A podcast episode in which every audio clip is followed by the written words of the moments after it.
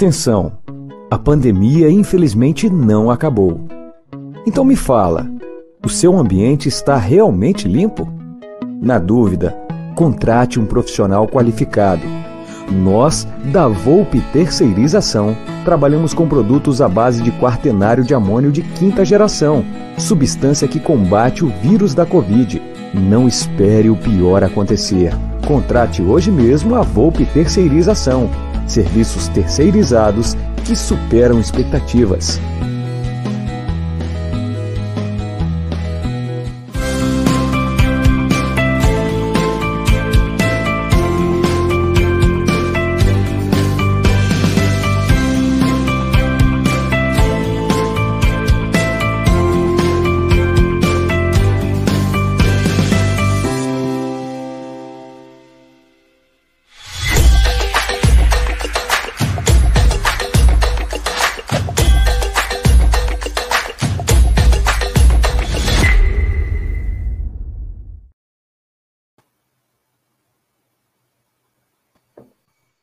Sextou! Sextou no Amit 1914, edição especial palestras. Hoje a veiarada tá de folga e a garotada aqui sextando com uma breja, um petisquinho, falando muito de Palmeiras.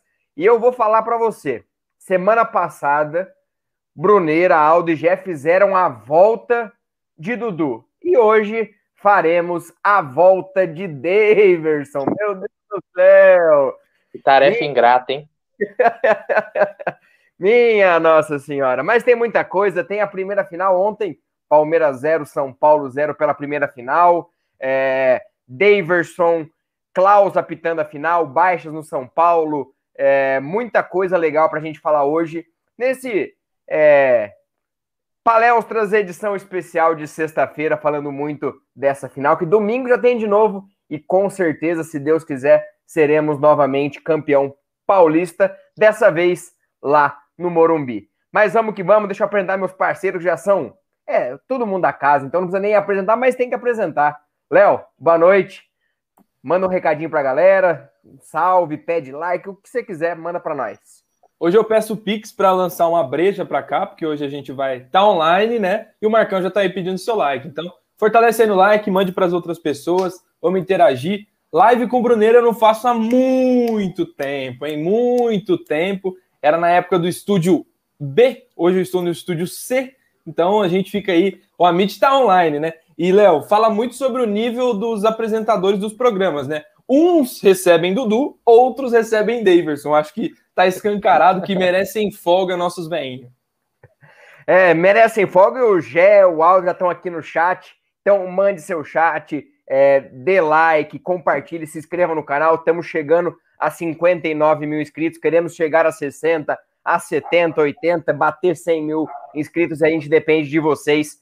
Dê seu like para chegar para muito mais palmeirenses. E aqui, pela primeira vez no Palestra, nosso chefinho, nosso parceiro Bruneira. Boa noite, Bruneira. Boa sexta-feira pra gente. Bora falar de Palmeiras. Boa sexta, Léo. Léos, né? Não à toa. Esse, aliás, que bem bolado esse nome, Palestras, né, cara? Isso aí, olha, é coisa de gênio, cara. Baita nome, coube bem e a referência é sensacional, cara. E é realmente, né, o Léo Lustosa, né? Faz, não faz live há bastante tempo, mas em breve, cara, depois que todo, todos nós estivermos vacinados, faremos um palestra lá no estúdio da Web Rádio Verdão. Receberemos vocês aqui em São Paulo, vai ser bem legal. Faremos toda a nossa galera lá, vamos fazer um evento se Deus quiser, com bastante aglomeração, mas de forma né, é, consciente. Graças a Deus a gente vai se livrar disso daí. E hoje tem muito assunto, né, cara? Parecia que ia ser uma sexta mais tranquila, mas aí o Leozinho já veio com a bomba logo cedo, cara, para deixar a nossa sexta bem com Ele S tá um mala, né? saudade né? do Davinho. Ele tá um mala, né? Meu Deus do céu, vou te falar, não precis, precisava ser na sexta-feira, mas é aquilo, né? Informação não tem como segurar e mais uma vez, o Infos Palestras também tá voando, né, cara? Hoje, eu sempre falo, é a página número um do Twitter hoje, com certeza é a mais hypada. Isso eu tenho, não tenho dúvidas. E boa noite para todo mundo aí, cara. Vamos falar bastante de Palmeiras e ler principalmente a opinião da galera aí também, que hoje as opiniões são, com certeza, serão polêmicas. É, ó, primeiro a gente postei lá que o, que o, que o Daverson tava, tava se despedindo. Falei, ah, tá se despedindo, vai voltar. Aí, de repente, vem uma informação no meu colo, falou assim, ó, Palmeiras está trabalhando para ele voltar até domingo. Eu falei, meu Deus, precisa apurar isso daí. E calhou que a gente deu informação. Mas daqui a pouquinho a gente fala de Daverson. Léo, dá uma passadinha no chat, manda aquele boa noite especial para a galera. Não esqueça, deixe seu like. É isso aí, eu vou colocar até o Marcão pedindo like aqui enquanto eu dou boa noite para a galera. Que honra do Bruneira tá aí do lado do Marcão. O Jair Silva tá por aqui, o Roger tá por aqui, Roger Júnior tá falando que o Gomes não vai jogar domingo. Será? A gente vai falar sobre isso é, nessa noite. Márcio de Benedetto, como diria Jaguarino. Eu gosto de Jaguarino que ele pega e dá uma cantada ao falar os nomes, né? É, tá aí.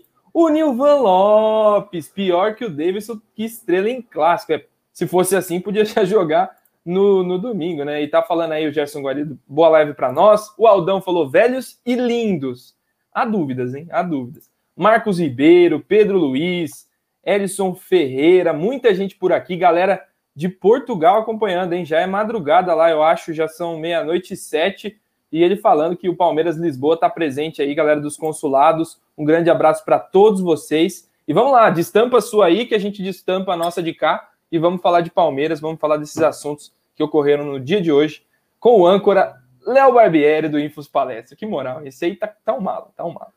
Meu Deus do céu. Mas vamos falar de Palmeiras zero, São Paulo também zero. Muita gente criticando um pouco a postura do Palmeiras, achando que o Palmeiras poderia ter jogado mais, mas aí eu, eu a minha opinião, já passando para vocês também, é, uma final de dois jogos é assim: o primeiro jogo geralmente é mais estudado. É, para quem esperava um jogo aberto, franco, como o Palmeiras joga geralmente em fase de grupos, dificilmente aconteceria num primeiro jogo. É, lembrando, era o encontro dos últimos dois campeões continentais: o Abel Ferreira, campeão da Libertadores, contra o Crespo, campeão da Sul-Americana. Então era o um encontro de dois bons treinadores. E aí prevaleceu as duas defesas, prevaleceram as duas defesas. Do Palmeiras, sólida como sempre, e a do São Paulo, que teve um ponto muito importante que anulou o time do Palmeiras, chamada Luan, o volante do São Paulo, é, colocou o Rafael Veiga no bolso, vamos dizer assim, anulou nosso meio-campo e aí dificultou bastante. Apesar de tudo, o Palmeiras, para mim, é, tirando aquela bola na trave, que foi um chute apenas no final do jogo, o Palmeiras construiu mais que o São Paulo roubou bolas no ataque, aquela bola do Adriano, é, aquele escanteio quase de costas que quase entrou. Então tiveram não tantas, mas para uma final, um jogo disputado, era de esperar que o time é, do São Paulo do Palmeiras não saísse tanto para disputar, tendo em vista que tem um segundo jogo e o Palmeiras ainda não perdeu na temporada jogando fora de casa. Léo, como você viu esse jogo? As as estratégias de Palmeiras e São Paulo, o que deu certo, o que deu errado e aonde que o Palmeiras pode melhorar para esse segundo jogo. É, faça sua análise, o que você viu de Palmeiras 0, São Paulo 0.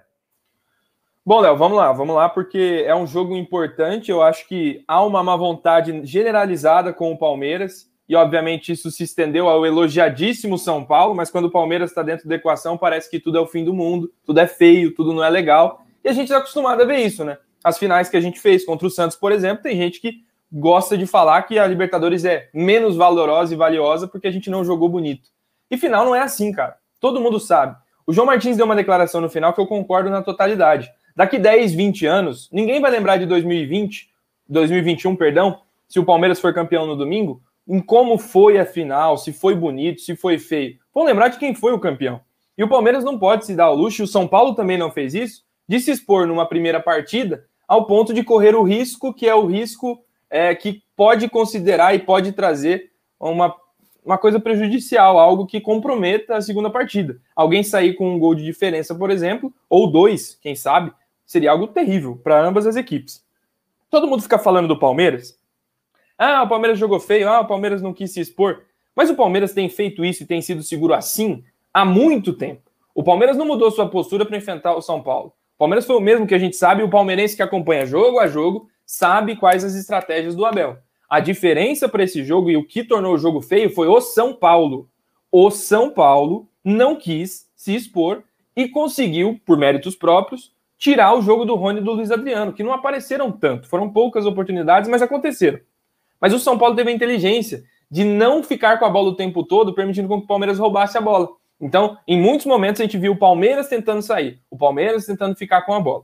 Ainda se falou que o Palmeiras foi covarde, partiu para apelação de fazer faltas. Olha as estatísticas. São Paulo fez 22 faltas, o Palmeiras fez 16. São Paulo bateu mais que o Palmeiras na totalidade do jogo, né? São mentiras que são colocadas no ar assim durante o dia de hoje, que eu acompanhei alguns programas, que muita gente pega. Muita gente pega e é por isso que o Palmeiras segue sendo o antipático para esses caras porque o Palmeiras consegue ser estrategicamente perfeito, perfeito nas suas situações. Acho que foi mal na saída de bola em alguns momentos, mas o adversário tem que entrar na equação.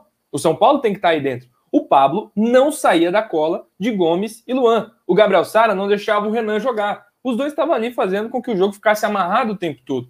Então é natural que um jogo de dois treinadores competentes, como você bem disse, Léo, aconteça esse tipo de coisa. O jogo não é, é FIFA, né? Tem gente que acha que é FIFA 21, que você vai lá, arma o seu time, troca quantos passes você quiser, toma um gol e consegue ir atrás do resultado e fica tudo bem no fim do jogo se você ganhar ou perder. Isso é para quem não está incluso no contexto. Para quem vê de fora, é lindo ver um jogo de 4 a 4 4 a 3 como foi contra o Defensa e Justiça. Nossa, que jogaço. Qual palmeirense acha que foi um bom jogo? A gente criticou, foi a pior, o pior jogo da defesa do Palmeiras em anos. Em muitos anos a gente não viu um jogo tão mal defensivamente. E ontem o Palmeiras corrigiu isso e foi bem na defesa. Então, assim, é muita má vontade, eu acho, em analisar o jogo do Palmeiras. Não é só chutão, não é só retranca. Mas o contexto é assim. E quando é assim, a gente tem que aceitar e falar: o São Paulo teve mérito em não deixar o Palmeiras jogar, e o Palmeiras também teve mérito em não deixar o São Paulo fazer absolutamente nada, porque não fez. É, os dois times não foram muito eficientes. O Palmeiras teve a oportunidade com o Adriano, teve alguma jogada de bola parada, mas o, o, as duas defesas prevaleceram. E, e, era natural, porque os times jogaram espelhados, com os jogadores fazendo as mesmas funções. O Luan tentando segurar o Rafael Veiga, Felipe Melo tentando segurar o Benítez enquanto jogou, e depois o Igor Gomes. De, os ataques tentando inibir a saída de bola. Então foi um jogo muito espelhado. E um jogo, é, uma final de dois jogos, tem as suas particularidades. Por exemplo, tirando as lesões, o Crespo não mexeu. E até por isso eu vejo que o Abel não mexeu tanto no time, porque o Crespo também não mexeu. Eu vejo que se o Crespo mudasse o esquema de jogo, possivelmente o Abel mudaria também o estilo de jogo, porque estava preparado para isso. Porém, o jogo foi muito espelhado e o Palmeiras acabou é, não tendo a mesma qualidade na decisão como teve em outros jogos. Por exemplo, o Adriano não, come, não fez o gol que possivelmente em outros jogos ele faria. Pecou na finalização. Mas eu vejo que foi mais do que tecnicamente, foi um jogo muito bom taticamente. Bruneira, como que você viu o jogo? Foi bom jogo, mau jogo? Você viu que foi um jogo muito mais estudado, pensando em dois jogos? Faça sua análise de Palmeiras 0, São Paulo 0. Bom, Lazinho, até para mim não me contradizer, ontem até postei no meu Twitter falando que eu achei um jogo fraco né? É, tecnicamente eu achei, um, jogo fraco. Boa noite pro Adriano aí. É, mas o que o, o Lustosa falou é perfeito. E eu lembro muito bem o Abel, quando o Palmeiras estava no Mundial. Ele, a gente tem até um, um, dos vídeos com mais acessos aqui do canal. É esse, é esse trecho do Abel falando que no Brasil a gente costuma desconsiderar o adversário. É sempre uma análise feita ao, por exemplo, no jogo de ontem, ao Palmeiras né? E você fez a análise perfeita. O, Crespo ele teve muito mérito no jogo de ontem. Ele entendeu que se ele fosse querer trocar com o Palmeiras, o São Paulo ia sair no prejuízo, né? Então ele, ele, ele mudou a forma de São Paulo jogar. Não foi o São Paulo que está jogando na Libertadores e no Campeonato Paulista e eles vêm se destacando. O time de São Paulo ele vem melhorando, evoluindo com o Crespo, né? E, ele entendeu a forma do Palmeiras jogar e ele viu, eles, ah, todo nós todos sabemos como o Palmeiras joga, né? Então, isso, é, junta-se isso à questão também de você ser, ser, uma final, né? O time do São Paulo que não ganha há muito tempo. É, você via que os jogadores do São Paulo, eles não queriam ficar muito, é, sempre passando a bola, porque é o medo do erro. Afinal, tem muito disso também. O cara, ele quer fazer um jogo seguro. né? Recuar por goleiro, às vezes, é o quê? Não é. Às vezes o cara ele recua por segurança, ele não quer perder a bola naquele, naquele espaço do campo. É perigoso. Então, ontem mesmo o Palmeiras ele recuou muitas vezes pro Everton. O São Paulo marcou muito bem, cara. Como você falou, o Sara fechando no Renan. O Pablo, ontem o Pablo, vamos dizer assim, que ele foi o Gabriel Jesus do Tite na Copa. Ele foi um volante. Ele marcar e voltar. Ele era isso a função dele, até porque se der a bola no pé dele, ele se confunde. Né? Então, ele estava ali para isso, também atrapalhar a, a, uma saída do Palmeiras, e o Palmeiras ele encontrou dificuldades, sim, também por mérito do São Paulo. Obviamente, o jogo não foi aquela coisa linda de se assistir, mas eu sou da escola do Felipão. Eu sou resultadista. Para mim, se o Palmeiras fizer um jogo mais feio no próximo domingo e se sagrar campeão, a festa vai ser tanto quanto se o Palmeiras jogar o futebol do Palmeiras de 96 ganha de 4 a 0. A, talvez a festa seja até maior se for jogando feio, né? Porque é daquela a gente vê daquela forma sofrida, às vezes é a emoção é até maior. Então acho que teve um pouco disso também o nervosismo de ser uma final. O Palmeiras é um time que está tá acostumado com esse tipo de jogo, mas mesmo assim ele pegou um adversário que jogou num, de uma forma que o Palmeiras não está tão acostumado. Por exemplo, o Palmeiras pegou um Flamengo numa Supercopa. O Flamengo ele não jogou no estilo do, do São Paulo. O Flamengo ele tem uma outra proposta de jogo. Olha como aquele jogo foi um jogo mais aberto, com mais espaços. Se o São Paulo fizesse a mesma coisa que o Flamengo fez na Supercopa, com certeza eles teriam perdido para o Palmeiras, porque o Palmeiras tem mais qualidade do que o, São, do que o, do que o time do São Paulo. Eles fizeram um jogo ali. E outra, além de ser dois jogos, né? ah, dificilmente isso ia ser decidido no primeiro. Então os times, eu acho que em determinado momento até negociaram isso. E hoje, sem torcida, você diminui essa importância do estádio que você está jogando, na minha opinião. Então, o jogo, o fato do, do São Paulo ter levado o jogo para o Morumbi e, e, não tem né, a questão do, do, gol fora, um a um é pênaltis, né? O que para nós é, já é um sofrimento só de pensar. É, o Palmeiras ele não tem tanta dificuldade como historicamente, num passado recente, de jogar no Morumbi. A gente já quebrou isso. Então, acho que vai ser um, é um jogo totalmente aberto no próximo, né? E já puxando um pouco para o próximo jogo. Então, os times, voltando, os times negociaram isso. Eu acho que foi um jogo, né? De, fraco tecnicamente, mas muito tático, cara.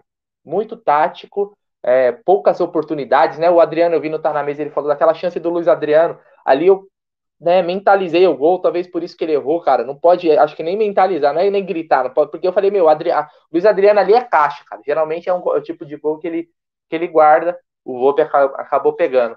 Mas, cara, eu tô totalmente. Minha confiança não, não se abalou em nada pro jogo de volta, cara. E eu acho que o Palmeiras, muitas vezes, ele é até melhor jogando em, nos gramados de fora. Talvez o São Paulo mude a proposta. Será que o Crespo vai ousar mais, né? Jogando em casa?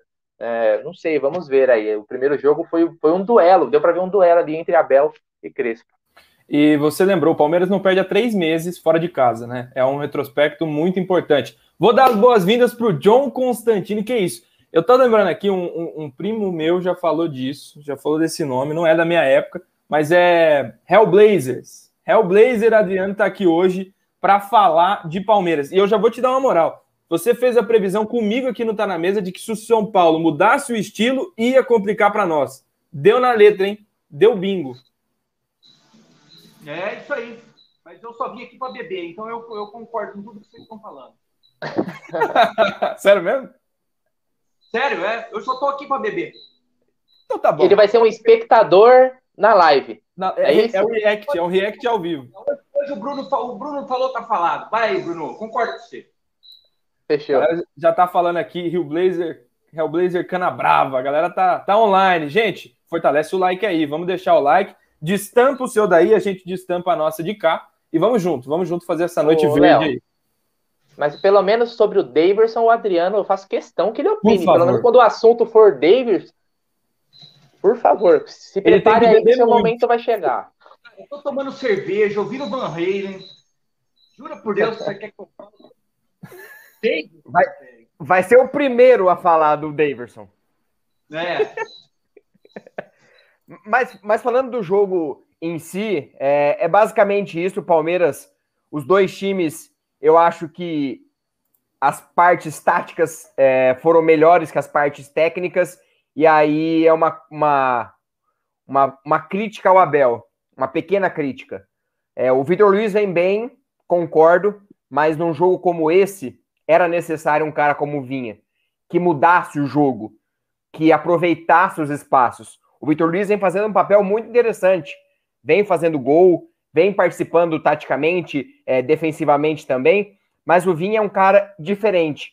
Ele é um, um cara que cria situações diferentes do comum para lateral. Eu acho que faltou um pouco disso. E aí eu vou falar. Senti falta também do Marcos Rocha. É um cara que em decisões ele cresce, é um cara que tira é, o peso algumas vezes, alivia o jogo para um lado, para o outro, e acabou faltando esses dois pontas. Mas eu acho que nada disso vai interferir bastante.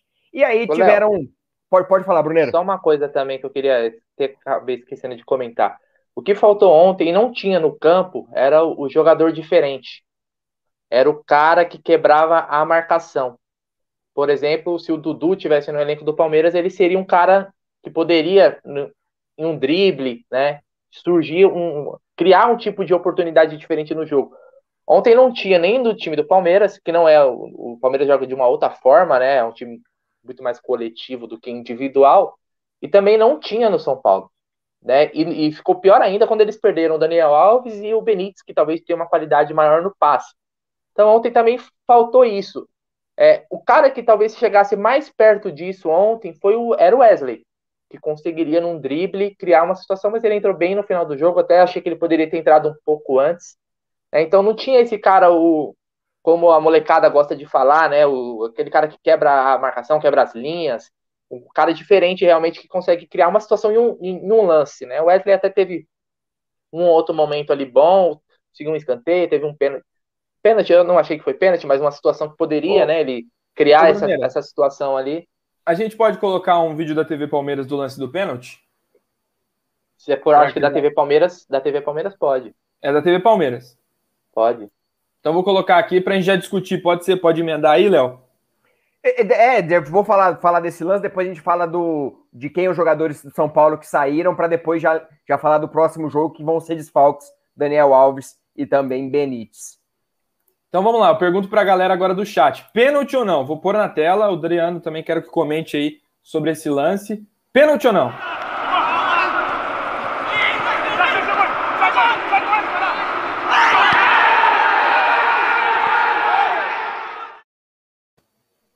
E aí? Começa com o Léo do Infos Palestra, porque ele nunca é o primeiro a falar, nunca se expõe, espera todo mundo opinar. Vai, Léozinho.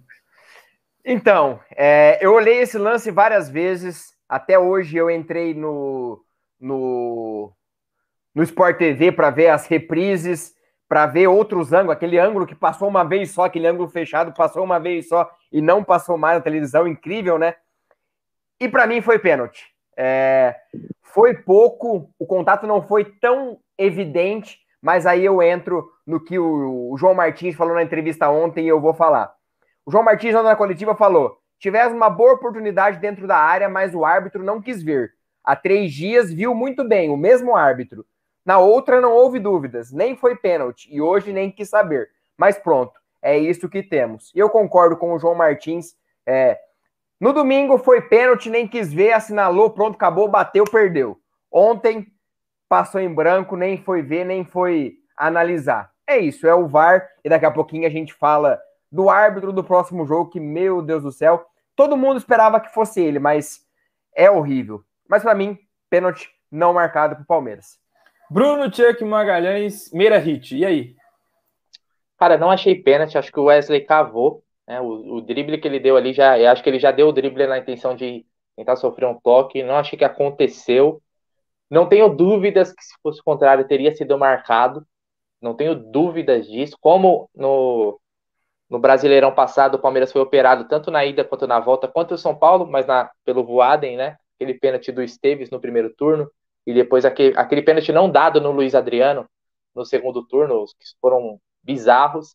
Eu não tenho dúvidas que ele teria sido marcado, mas eu ficaria muito puto se esse mesmo lance na outra área é, tivesse sido marcado contra o Palmeiras, porque eu realmente eu não achei pênalti, cara. Bom, para audiência que, que é joga. rotativa, então, audiência rotativa e para o Adriano ver de novo, que o Adriano precisa, ele tá ali já meio vesgo, né? Tá tomando umas. Então vou pôr de novo, Adriano, para você cravar aqui se foi pênalti ou não. E a galera vai comentar no chat. Para de novo, gente, a gente analisar. Vídeo da TV Palmeiras, o crédito tá dado, vamos ver de novo o lance.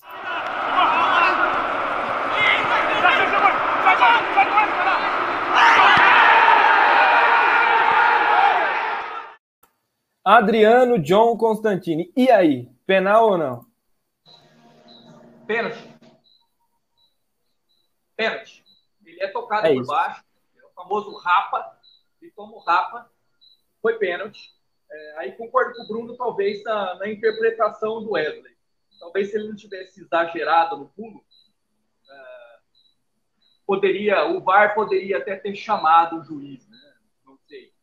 É, o que eu tenho certeza é que esse lance fosse do outro lado, o Meliante teria metido no caldo. Não tenho dúvidas.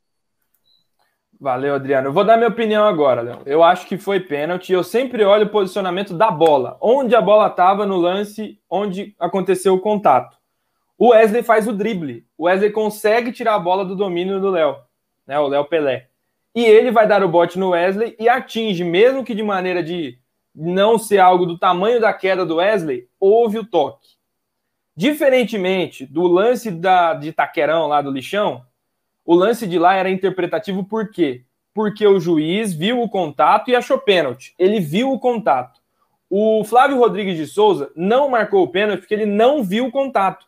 E se existe contato e o árbitro fala que não viu, é passível de VAR. O VAR tinha que interferir. E mesmo que o, o Flávio Rodrigues de Souza dissesse com o vídeo que ele acha que não é pênalti, tudo bem. Mas ele tinha que ir até a cabine do VAR a partir do momento que ele faz assim, ó. Não houve toque, não tocou, se jogou. Houve o toque, isso é para ir para o VAR. O VAR não foi nem utilizado. Na sequência, ele já mandou o lance seguir. Então, acho que o erro da arbitragem está aí. Se ele olhasse de novo o lance, ele ia ver que o Léo não disputa a bola ele erra o bote, ele vai só no Wesley. Para mim, pênalti claro, e aí mostra que é um erro muito grave e até uma indecência da Federação Paulista, que não cansa de ser indecente, em colocar o mesmo árbitro de um derby para um choque rei. É um negócio de uma. Assim, já tinha tido um lance polêmico, não definiu o jogo porque o Luan errou, o Luan deles lá. Né? Mas se tivesse acertado e, e tivesse colocado outro clima para o jogo, é inadmissível um cara desse apitar outro jogo do Palmeiras, sabe? É, apita ano que vem, vai de novo. Vai ter um monte de jogo do Palmeiras, que tem 26 jogos do Palmeiras arbitrados na história, na carreira dele. Então espera um pouquinho, cara. É indecente demais colocar no jogo seguinte. E lembrando que a arbitragem paulista tem alguns, alguns postulantes bons, por exemplo, a Edna, que foi escalada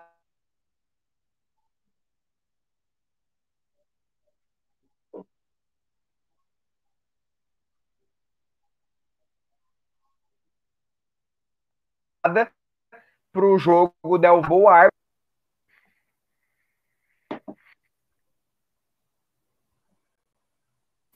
Travou para vocês também? É, agora eu tô ouvindo, eu tô ouvindo você, não estava ouvindo o Léo, deu uma picotada na, na é, dele. Voltou, voltou? Voltou. É, o, meu, o, meu, deu uma travada aqui, agora, agora voltou. É... Mas é isso, o, o, quadro, o quadro de árbitros de São Paulo tem bastante árbitros de qualidade, mas acabou que escolheram o mesmo árbitro que cometeu erros na, na semifinal. Mas é, agora vamos falar de um outro ingrediente do, do jogo, que no primeiro tempo o São Paulo perdeu Daniel Alves e Benítez, e os dois provavelmente, segundo Marcelo Razan, não enfrentarão Palmeiras domingo, estão fora da final. A finalíssima, os dois jogadores, vamos dizer assim, mais importantes do São Paulo atualmente, que vai provavelmente ter a volta do Luciano no ataque. Léo, em relação às lesões, o Benítez foi lesão muscular, acredito que porque ele já tem histórico de lesões, porém o Daniel Alves foi aquela aquela falta que não foi falta, muita gente reclamou, ele acabou saindo e aquela própria catimba dele de estar sendo atendido fora e voltando para o campo, que isso me deixou muito bravo. Mas como que você vê essa importância de não ter Daniel Alves e Benítez para o próximo jogo? Quão, quanto isso pode atrapalhar o São Paulo e beneficiar o Palmeiras? São os melhores jogadores do São Paulo, os que têm mais recurso técnico. Eu não tenho dúvida de que é bom para o Palmeiras. Eu não vou ser hipócrita de falar, ai, que pena que estão lesionados. É uma vantagem, cara. Futebol é feito disso. O Palmeiras tem Verão fora, Imperiur fora, todo mundo tem lesões. Né? Então, é bom para o Palmeiras. O Palmeiras tem essa vantagem de não ter tanta gente criativa. Fala, Adriano. Tá, tá levantando a mão aí. Eu queria fazer uma pergunta aproveitando esse gancho aí. É, tá, beleza, pode fazer. Os senhores não acham que o São Paulo melhorou depois da saída do Benítez e do, do, do Daniel Alves? Só essa pergunta eu vou deixar.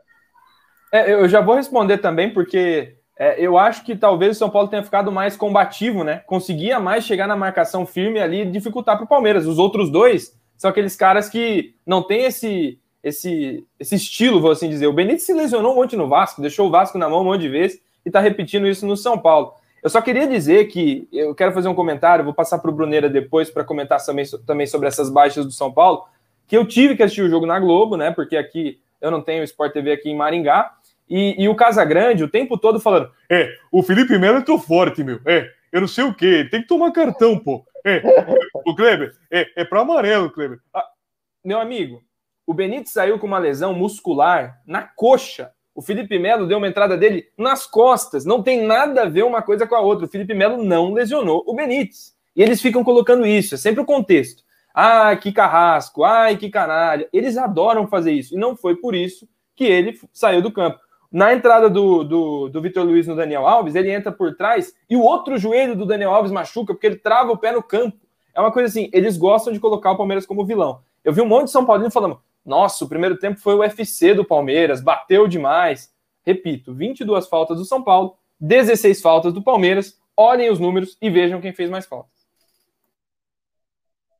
Bom, é isso. Até, até falando disso que, o, disso que o Léo falou, primeiro que o Casagrande é um imbecil, né? Nada que ele fala se aproveita. Então ali, não sei se ele cumpre algum tipo de, de tem algum contrato lá com uma multa de 50 milhões de euros para rescindir, ou a Globo odeia muito o, o torcedor e acaba nos, nos, sufocando com esses comentários imbecis dele, né? E hoje, hoje teve mais uma polêmica dele aí, é um idiota. Mas paciência, né? Como falou, a gente não tem muito para onde correr. Quem consegue pode ouvir na Web Rádio Verdão, hoje tem a rádio, quem consegue sincronizar. Minha dificuldade é sempre só de sincronizar o áudio da TV com o do, do que está no YouTube rolando, né? Mas, e, e, com dois minutos os caras já estavam fazendo umas várias análises. Pô, o jogo, os caras, dois, dois toques na bola, o cara, ó, o jogo não vai ser desse jeito aqui, como o Léo imita bem melhor, né? Não vou ousar tentar imitar esse, esse, esse idiota do Casagrande. Mas, e parecia, e, e, os caras expõem uma torcida que, pelo amor de Deus, né? Isso sobre o Felipe Melo, já tava falando, ah, o Felipe Melo vai voltar a ser aquele Felipe Melo. Porra, meu Deus do céu, né, velho? Esse foi encarado. O Felipe... É então, muito é... ridículo chega a ser, chega a ser uma, uma piada. Como você falou, o, o, que o Adriano falou, na verdade, eu achei que o São Paulo melhorou sim pela proposta que eles tinham para o jogo, que não era de ficar com a bola, era algo até deixar o Palmeiras mais com a bola.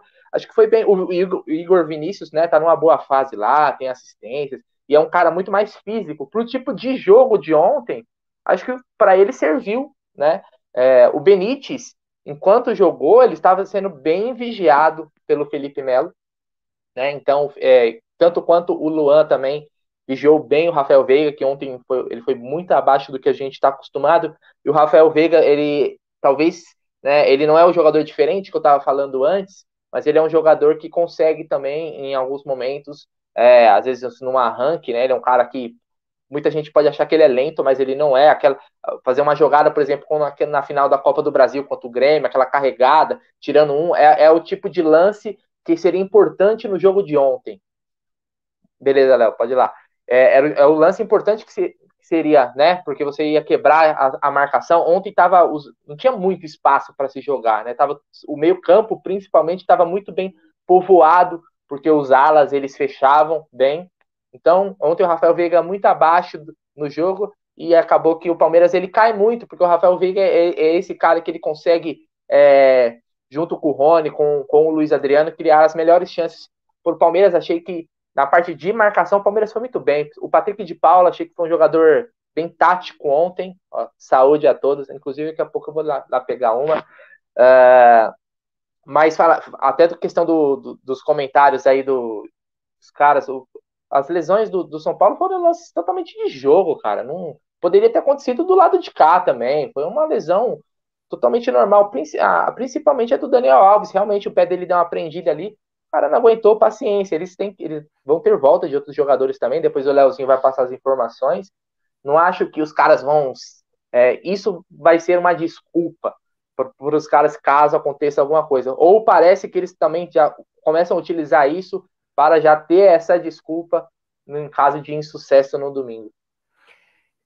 E é isso. É... As lesões foram totalmente fora do contexto. Jogo, o, Benítez, o, Benítez no, no, eu vi uma estatística, o Benítez não conseguiu fechar quatro jogos completos com o Vasco na temporada passada. Então, é basicamente isso. Agora eu vou no palestra tradicional de terça, quarta-feira, tem um quadro e eu vou meio que adaptar aqui. O Na Fogueira. Agora, mais entre aspas, assim. Felipe Melo foi muito bem no jogo, anulou o Benítez, até onde ele jogou, mas aí eu pergunto: Felipe Melo, único exclusivamente marcando ou Danilo dando dinâmica para o jogo? Léo, quem você escolhe? Já vou pôr aqui na fogueira, hein? Todo mundo vai aparecer em destaque na tela e você responde aí. Felipe Melo ou Danilo, como perguntou o Léo. Para o jogo de ontem, como primeira partida, para início de jogo, eu começaria com o Felipe Melo mesmo do jeito que foi. Eu acho que ele é importante, ele é um líder, é o capitão desse time e tem muito a agregar no sentido de conduzir o início do jogo, não permitir que o São Paulo fizesse ali uma pressão bastante para a gente sofrer um gol. Mas para o segundo tempo, eu fiquei com muita. Já que não tinha o Benítez, né? Porque daí entrou o Igor Gomes, que é tecnicamente bem abaixo. Eu acho que para sair da pressão, né? Daquela saída de bola que o São Paulo marcava em cima e tentava roubar a bola do Palmeiras, eu acho que a opção do segundo tempo eu colocaria o Danilo. Eu acho que ali ele consegue fazer aqueles giros que ele faz. Às vezes erra, é possível que erre, mais vezes inclusive, mas ele era o único que no meio-campo, antes ali do Veiga, antes dos atacantes, conseguiria fazer com velocidade essa jogada de da primeira pressão que a gente fala, que é a saída curta, conseguir trocar passes com o Patrick de Paulo. Então, para o primeiro tempo, entendo a escolha do Abel e também faria, mas eu acho que ele deveria ter mudado mais cedo no segundo tempo, inclusive colocando o Danilo no lugar do Felipe Melo. Agora eu passo para o Bruneira.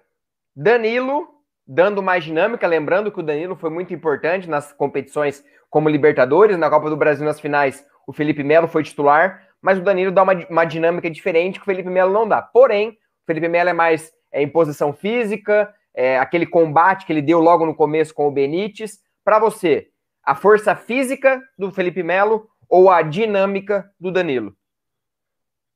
Cara, eu vou escolher o Felipe Melo porque eu não acho que ele seja só força física, né? Ele, por exemplo, ele tem uma qualidade, acho, de passe superior. Felipe Melo, por exemplo, lançando Talvez ele seja o melhor jogador no futebol brasileiro nesse, nessa, nesse quesito, né?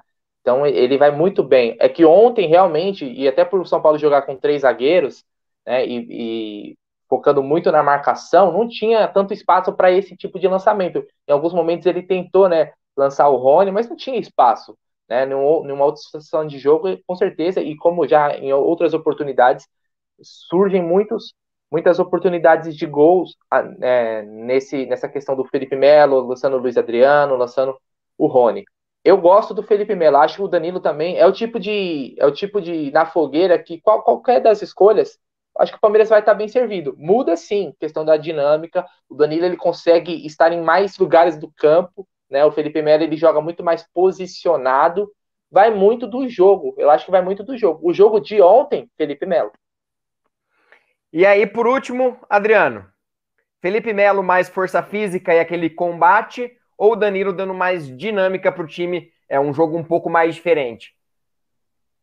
Felipe Melo foi o melhor jogador do Palmeiras. Foi o melhor jogador em campo, na verdade. Eu acho impossível você tirar o Felipe Melo. O Felipe Melo só vai sair do, do, do meio campo se tiver esbaforido, exaurido, acabado, cansado, pisando na língua no segundo tempo aí entra com Danilo. Ou se o Palmeiras estiver atrás do placar.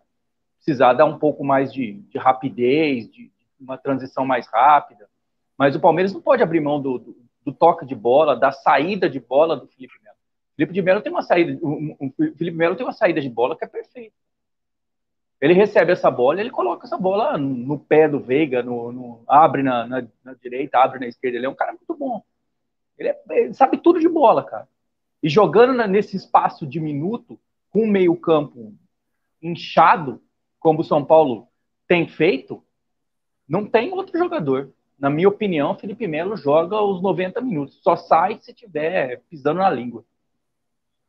É, é não que o Felipe Melo comprometeu durante o jogo ontem, para mim ele foi muito bem, mas é que são dois tipos de jogo é totalmente diferente que eu acho que aí é adaptativo. O São Paulo tem um Luan que assemelha muito com o, com o Danilo. E aí entra muito nesse sentido, mas acredito que qualquer um que o Abel escalar nesse tipo de jogo, eu acho que ainda o, o Felipe Melo dando mais experiência, pode ser que numa final isso dê mais resultado. E o, a última situação sobre o jogo. Agora falando do segundo jogo, já falando da arbitragem, que vai ser Klaus, para surpresa de zero pessoas. Klaus foi escalado para o jogo. E aí eu pergunto para vocês, primeiro para o Léo, depois passo para o Bruneira e também para o Adriano.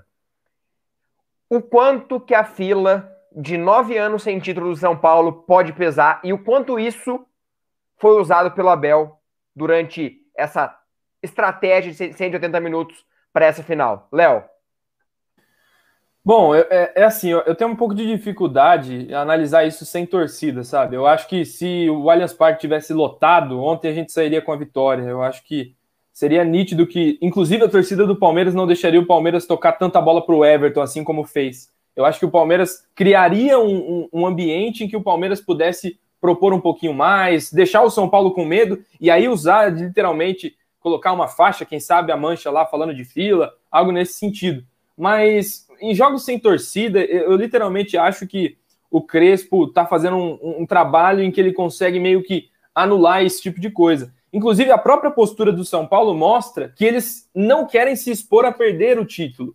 E o Palmeiras, se eu acho que aí é mais partindo do Palmeiras. O Palmeiras, eu não acho que usou isso ontem. Eu acho que o Palmeiras, se tivesse, se, se usou isso, usou de maneira bem simples.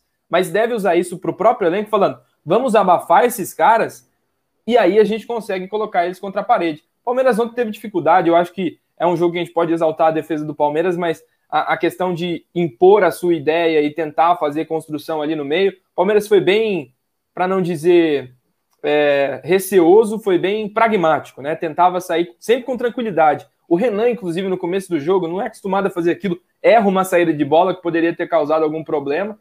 Então, eu acho que o Palmeiras pode usar isso para a segunda decisão, deve, né? No sentido de que o São Paulo espera o Palmeiras no Morumbi cauteloso, um Palmeiras que eles gostam de chamar de retrancado, e a gente, como o, o Crespo quis mudar o seu estilo, talvez a gente possa ter uns 15 minutos ali de mudança também no nosso, para tentar tirar, né, de fato, é, é, esse zero do placar. Então, tem que ser explorado. Acho que não foi tanto assim, não. E você, Bruneira? Como que você acha? Ih, o Bruneira sumiu. E bem na hora da. Voltou. Voltou. O, o quanto você acha que o Abel pode ter utilizado essa questão da fila do São Paulo e o quanto isso pesa para o próximo jogo, porque é aquilo: o São Paulo vai estar a 90 minutos de sair da fila, ou absorver uma pressão muito maior de perder uma final de um Campeonato Paulista, onde foi o melhor time, melhor ataque, uma das melhores defesas, perder dentro de casa para um dos seus maiores rivais. É, Léo, é assim, isso pode ser, pode ter, ser levado para os dois lados, né, cara? tanto do, de motivação quanto pro lado ruim. Isso vai muito do, do, do, time do São Paulo, de como também o Crespo vai usar isso, né, cara? É, obviamente, é, não são esse, esses jogadores que estão há nove anos, é, é mais, né? Não é nove anos só que o São Paulo tá. tá é que ganhou aquele campeonato. São Paulo não... meia ganhou aquele campeonato. Não, não, Sul-Americana não conta, velho. Então, então é mais, conta. né? Não é nem nove anos, é. Sul-Americana. Se contar Sul-Americano, eu vou contar, vou contar a Euroamérica. É, exatamente. Não, não Aliás, foi, uma, foi uma meia, foi uma meia sul-americana, né? Não foi nem total, porque não é. teve segundo tempo. É, então, a gente lembra, por exemplo, o Palmeiras em 93, cara, ele ele tava na fila e foi pregar o Corinthians. Perdeu, chegou na final contra o Corinthians, só o fato da fila já seria uma baita negócio para os caras quererem tirar o Palmeiras da fila mas todos os jogadores falam que a provocação, por exemplo, do Viola foi algo que deu um. Puta, mexeu ainda mais com o Bril. Ou seja, é uns, pequenas coisas se tornam gigantes. É um ingrediente a mais que teve no, no jogo. Vai de como que vão usar. Eu acho que o Abel ele é um cara que, pelo menos que a gente vê aí, na, principalmente do, dos trechos da TV Palmeiras, né, ele é um cara também motivador. Ele não é só tático, né? Porque também aqui a gente, quando fala só o cara, parece que o cara é só motivador é, por exemplo, não. Felipão, que os caras, não, o cara, o cara ele não tem nenhum tipo de trabalho tático, que não é o caso. Ele é um cara muito tático, mas ele também tem esse perfil, ele é um cara, né, de... A gente vê até a, a forma que ele age no, no, no campo, né, Inclusive, mais um amarelo pro Abel. O Abel, vou te falar, viu? o Abel fala, ah, o cara já vem com o cartão amarelo, velho. Ele, ele é tenso. Mas é, é, isso pode ser para os dois lados, cara. Um, um, gol, por exemplo, no começo, cara, é uma pressão para os caras. Se o Palmeiras fizer um golzinho ali nos 10, 15 primeiros minutos, cara, puta que pariu, não vai ser a gente que vai sair da fila. espero que o Palmeiras saiba usar da melhor forma isso daí, viu? Inclusive, os caras lá estão fazendo até videozinho motivacional. um monte de molecada, um monte de Enzo. Esses, esses Enzo aí fazendo. Ai, tricolor, vamos sair da fila. Ai, tricolor, time da fé. Ah, te lascar, velho. Vocês sofreram nada, velho. Vocês não sofreram porcaria nenhuma, velho. Olha o Adriano aí, velho. Calejado na fila, filho da fila. Palmeirense da década de 2000 aí, ó. Moleque sofreu, cara. Escola era tenso, velho. Só time porcaria, velho. Time do Palmeiras era tenso. E os caras, meu, vou te falar, viu, velho? Não tem jeito, véio. Os caras é Nutella ô, demais. Ô, Léo, antes de você passar a pergunta pro Adriano, eu vou ter que a, é, assumir aqui o posto de Gerson Guarino. 850 pessoas assistindo e 500 likes? Que isso, gente? Aí não dá. Aí, tá, tá não tá fechando a conta. Eu quero até dizer, quem acredita no título do Verdão vai deixar o like agora. Porque se você não deixar é porque você não acredita. Então nem precisa. Aliás, eu queria também aproveitar o ensejo e mandar um like para Carol Portalupe. Opa! E, e essa merece, porque o que, que ela fez com a torcida da gambazada, velho? Olha, foi ó, no Instagram parabéns, dela hoje, parabéns, cara. Fui lá, parabéns. fui lá no Instagram da, da, da, Car... a da Carol. Qual é o nome dela? Deu. Carol Portalupe. Carol Portalupe, eu não sabia o nome a dela. A zoada que ela deu na gambazada foi, foi épico, velho. Foi épico. É, qualquer um que passa a perna na gambazada tem meu respeito. Merece, velho. Merece o respeito. Eu tô lá, olhando uma, uma, coisa, o Bruneira falou da, da Carol Portalupe, daqui a pouquinho eu vou dar, vou colocar uma, uma outra filha que aproveitou a onda. Mas, Adriano, o quanto que essa pressão pode afetar o São Paulo domingo e o quanto o Palmeiras pode aproveitar essa pressão? Porque o Palmeiras vem de três títulos na última temporada. Palmeiras tá tranquilo. E aí, o São Paulo? Vem pressionado, vai pressionado, vai atacar com tudo, vai querer resolver. Como que vai ser esse Palmeiras e São Paulo domingo? O que você espera do Rafael Claus, né? Porque humilhante foi escolhido, como diz Gerson Guarino. Não, a pressão. A, a, a pressão é um jogo de 180 minutos, né, cara? É, o Abel é um. Para usar um eufemismo aqui, uma prostituta velha. É, né? Que isso? Já, já... Explique, tá aqui agora. O não, eu vou tentar, eu vou tentar falar, entender o raciocínio. Vamos lá. Não, ele é uma prostituta velha, ou seja, ele conhece do riscado, ele não é nenhum tonto. Ele é o cara que conhece o métier. Você tá me entendendo? E ele provou isso nesse primeiro jogo. Ele sabe que é uma decisão de 180 minutos. E ele sabia que o importante, é que era muito, muito importante, era assaz importante, não perder essa primeira partida. Não perder essa primeira partida era fundamental para o título, porque você joga toda a pressão em cima do São Paulo, numa segunda partida, jogando no Panetone, um time que faz 15 anos que não ganha nem pif-paf, nem porrinha, sabe? É, é, o, falou-se que não tem torcida, cara, mas a torcida hoje está na rede social, cara. Essa meninada que está no, no campo, os jogadores de futebol, essa, essa aqui é toda uma garotada. Né? Eu chamo de garota porque todos eles têm idade para ser meus filhos. Inclusive os senhores aqui na, na, na no, no, né, nessa, nessa live. É, é, essa garotada, cara, eles têm Instagram, tem Facebook, tem Twitter, tem tudo. É, TikTok, como é que chama aquele outro lá? Tinder, tem tudo. Tudo que imaginar, esses caras têm de rede social. Esses caras olham isso uma, uma, o dia inteiro, cara. Eu tenho uma filha de 13 para 14 anos, cara. Ela, ela não vê TV, velho. Tem TV no quarto dela. Pergunta se ela vê TV. Não vê, nem liga a porra da TV. Cara. Esses cara, é uma geração totalmente diferente. A, a torcida tá na rede social. Esses caras estão sofrendo pressão. Esses caras estão numa pressão gigantesca, velho. Por isso que agora, como eu falei para o senhor, senhor Leonardo, Leonardo de cima, não está na mesa, que o, que o Crespo mudaria o jeito do São Paulo jogar. E falou mesmo. Jogaria com o rabo entre as pernas, com as linhas baixas contra o Palmeiras lá, lá no Allianz Parque. Porque foi assim que ele ganhou o jogo da outra vez de 1 a 0 numa cagada do Scarpa. Agora eu te, eu te falo, novamente, eles vêm para cima do Palmeiras. E eles vão dar campo para o Palmeiras. E vai ser o jogo que o Abel gosta, vai ser o jogo que o Palmeiras gosta. Eu duvido. Eu acho que encorajou eles. Eles estão achando que eles fizeram uma grande partida. Basta ver hoje que foi a, a, mídia, cara. Quem jogou e fez o jogo ser feio do jeito que foi foi o São Paulo, gente. O Palmeiras não mudou. Quem mudou foi o São Paulo. E o final do jogo, claro, final do quem jogo mudou. Mostrou, e o final do jogo mostrou que eles se empolgaram. Eles foram para cima no final do jogo. Aquele, aquele o... chute, aquela pressão, eles se empolgaram no final do jogo. Cara, tomara. E quando Tomara que seja isso. Eu tenho minhas dúvidas se vai ser dessa forma, mas pro Palmeiras seria ótimo, cara. O Palmeiras é um time. Cara, não é possível que o pessoal não se acostumou. O Palmeiras é um time mortal, velho. Né? Ele, ele, é, ele precisa de poucas oportunidades para chegar, para chegar e é com poucos toques. Então, se o, se o São Paulo der espaço, cara, que é o que o Palmeiras gosta, né? O Palmeiras gosta de acelerar o jogo. Tomara, velho. Tomara que seja Olha, essa vou, estratégia. Vou fazer deles. uma não, não comi merda de cigano, não tô, não tô adivinhando o futuro, mas eu vou fazer uma previsão aqui. Quanto mais o tempo passar no domingo, mais desesperado vai ficar o time do São Paulo. E mais espaço nós teremos.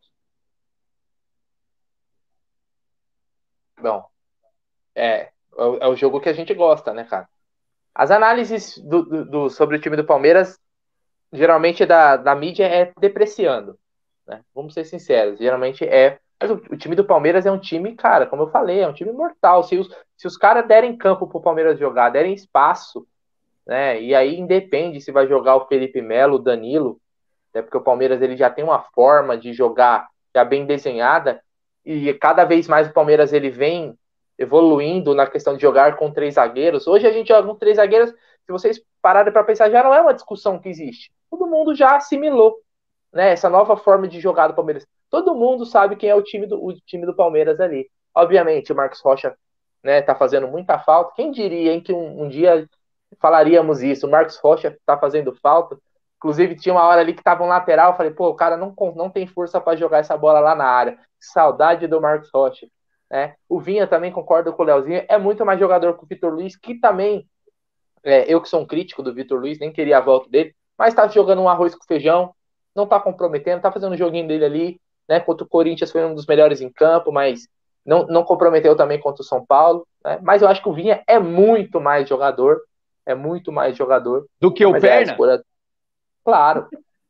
É outro nível de jogador para mim o Vinha, cara. Né? Mas, repito, o Vitor Luiz está tá sendo um lateral honesto né? Não é um cara que está comprometendo, mas para mim a qualidade de um para outro é, é incomparável, cara. É a, gente fica, a, gente fica, a gente fica aqui escrevendo no gelo sobre é, Felipe Melo, é, é, Perna, Danilo.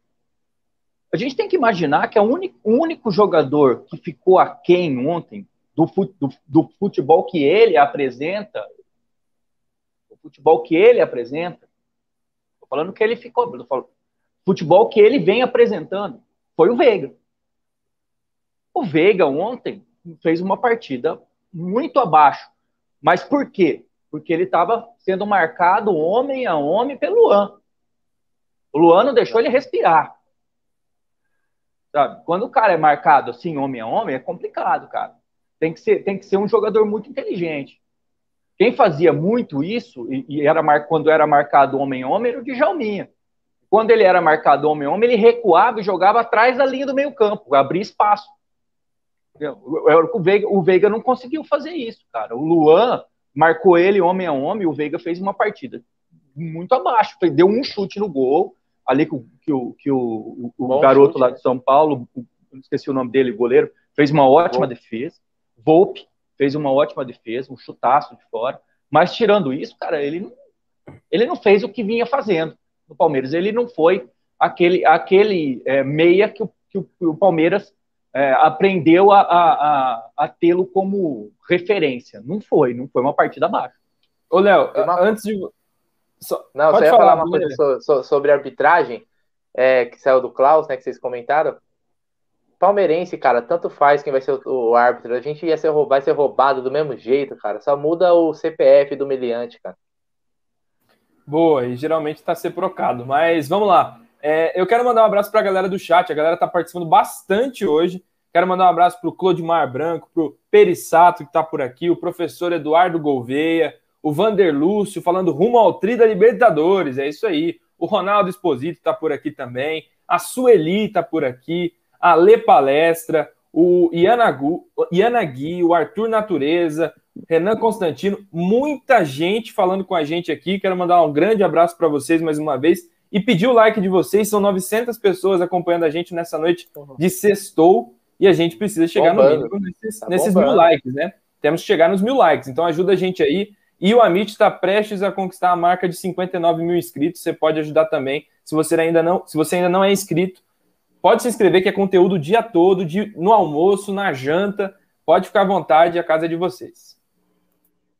Agora que eu tô vendo aqui, deveria ter colocado na, na, no título da live o Daverson Day, né? Daverson Day, ou David Day. Boa, Igual não, teve o Dudu Day, hoje é o Daverson Day, né? Daverson Day. Eu tô procurando um rapaz é. aqui que falou. Quem que foi? Quem que foi o, o Leonardo? Que falou rumo ao, tri, rumo ao tri da Libertadores? Estou procurando aqui o uh, Vander Lúcio. Vander Lúcio. Olha, Vander Lúcio, eu concordo. Eu acho que o Palmeiras vai ganhar essa Libertadores de novo, cara, porque eu acho que a gente aprendeu a jogar essa desgraça. Depois ô, ô, de tanto bater na trave. O Abel. Pode me tá chamar de bêbado, eu tô mesmo. O Abel tá maluco por isso. O Abel, na entrevista lá em Portugal, falou que tem um espaço nessa atual taça da Libertadores para plaquinha do time campeão. Só falta um. E ele falou: eu vou pôr o Palmeiras lá de novo. Então, assim, ele tá vidrado. Gente, o Abel não vai sair do Palmeiras antes do fim da temporada. O Abel não sairá do Palmeiras nessa temporada. Tenham certeza disso. E se sair, vai sair campeão, tricampeão da Libertadores. E aí, a última coisa que eu vou falar para a gente entrar no assunto Daverson, para a gente falar do Abel aqui por último. É... Cara. Não, antes, antes, Leonardo. É, Leonardo também, né?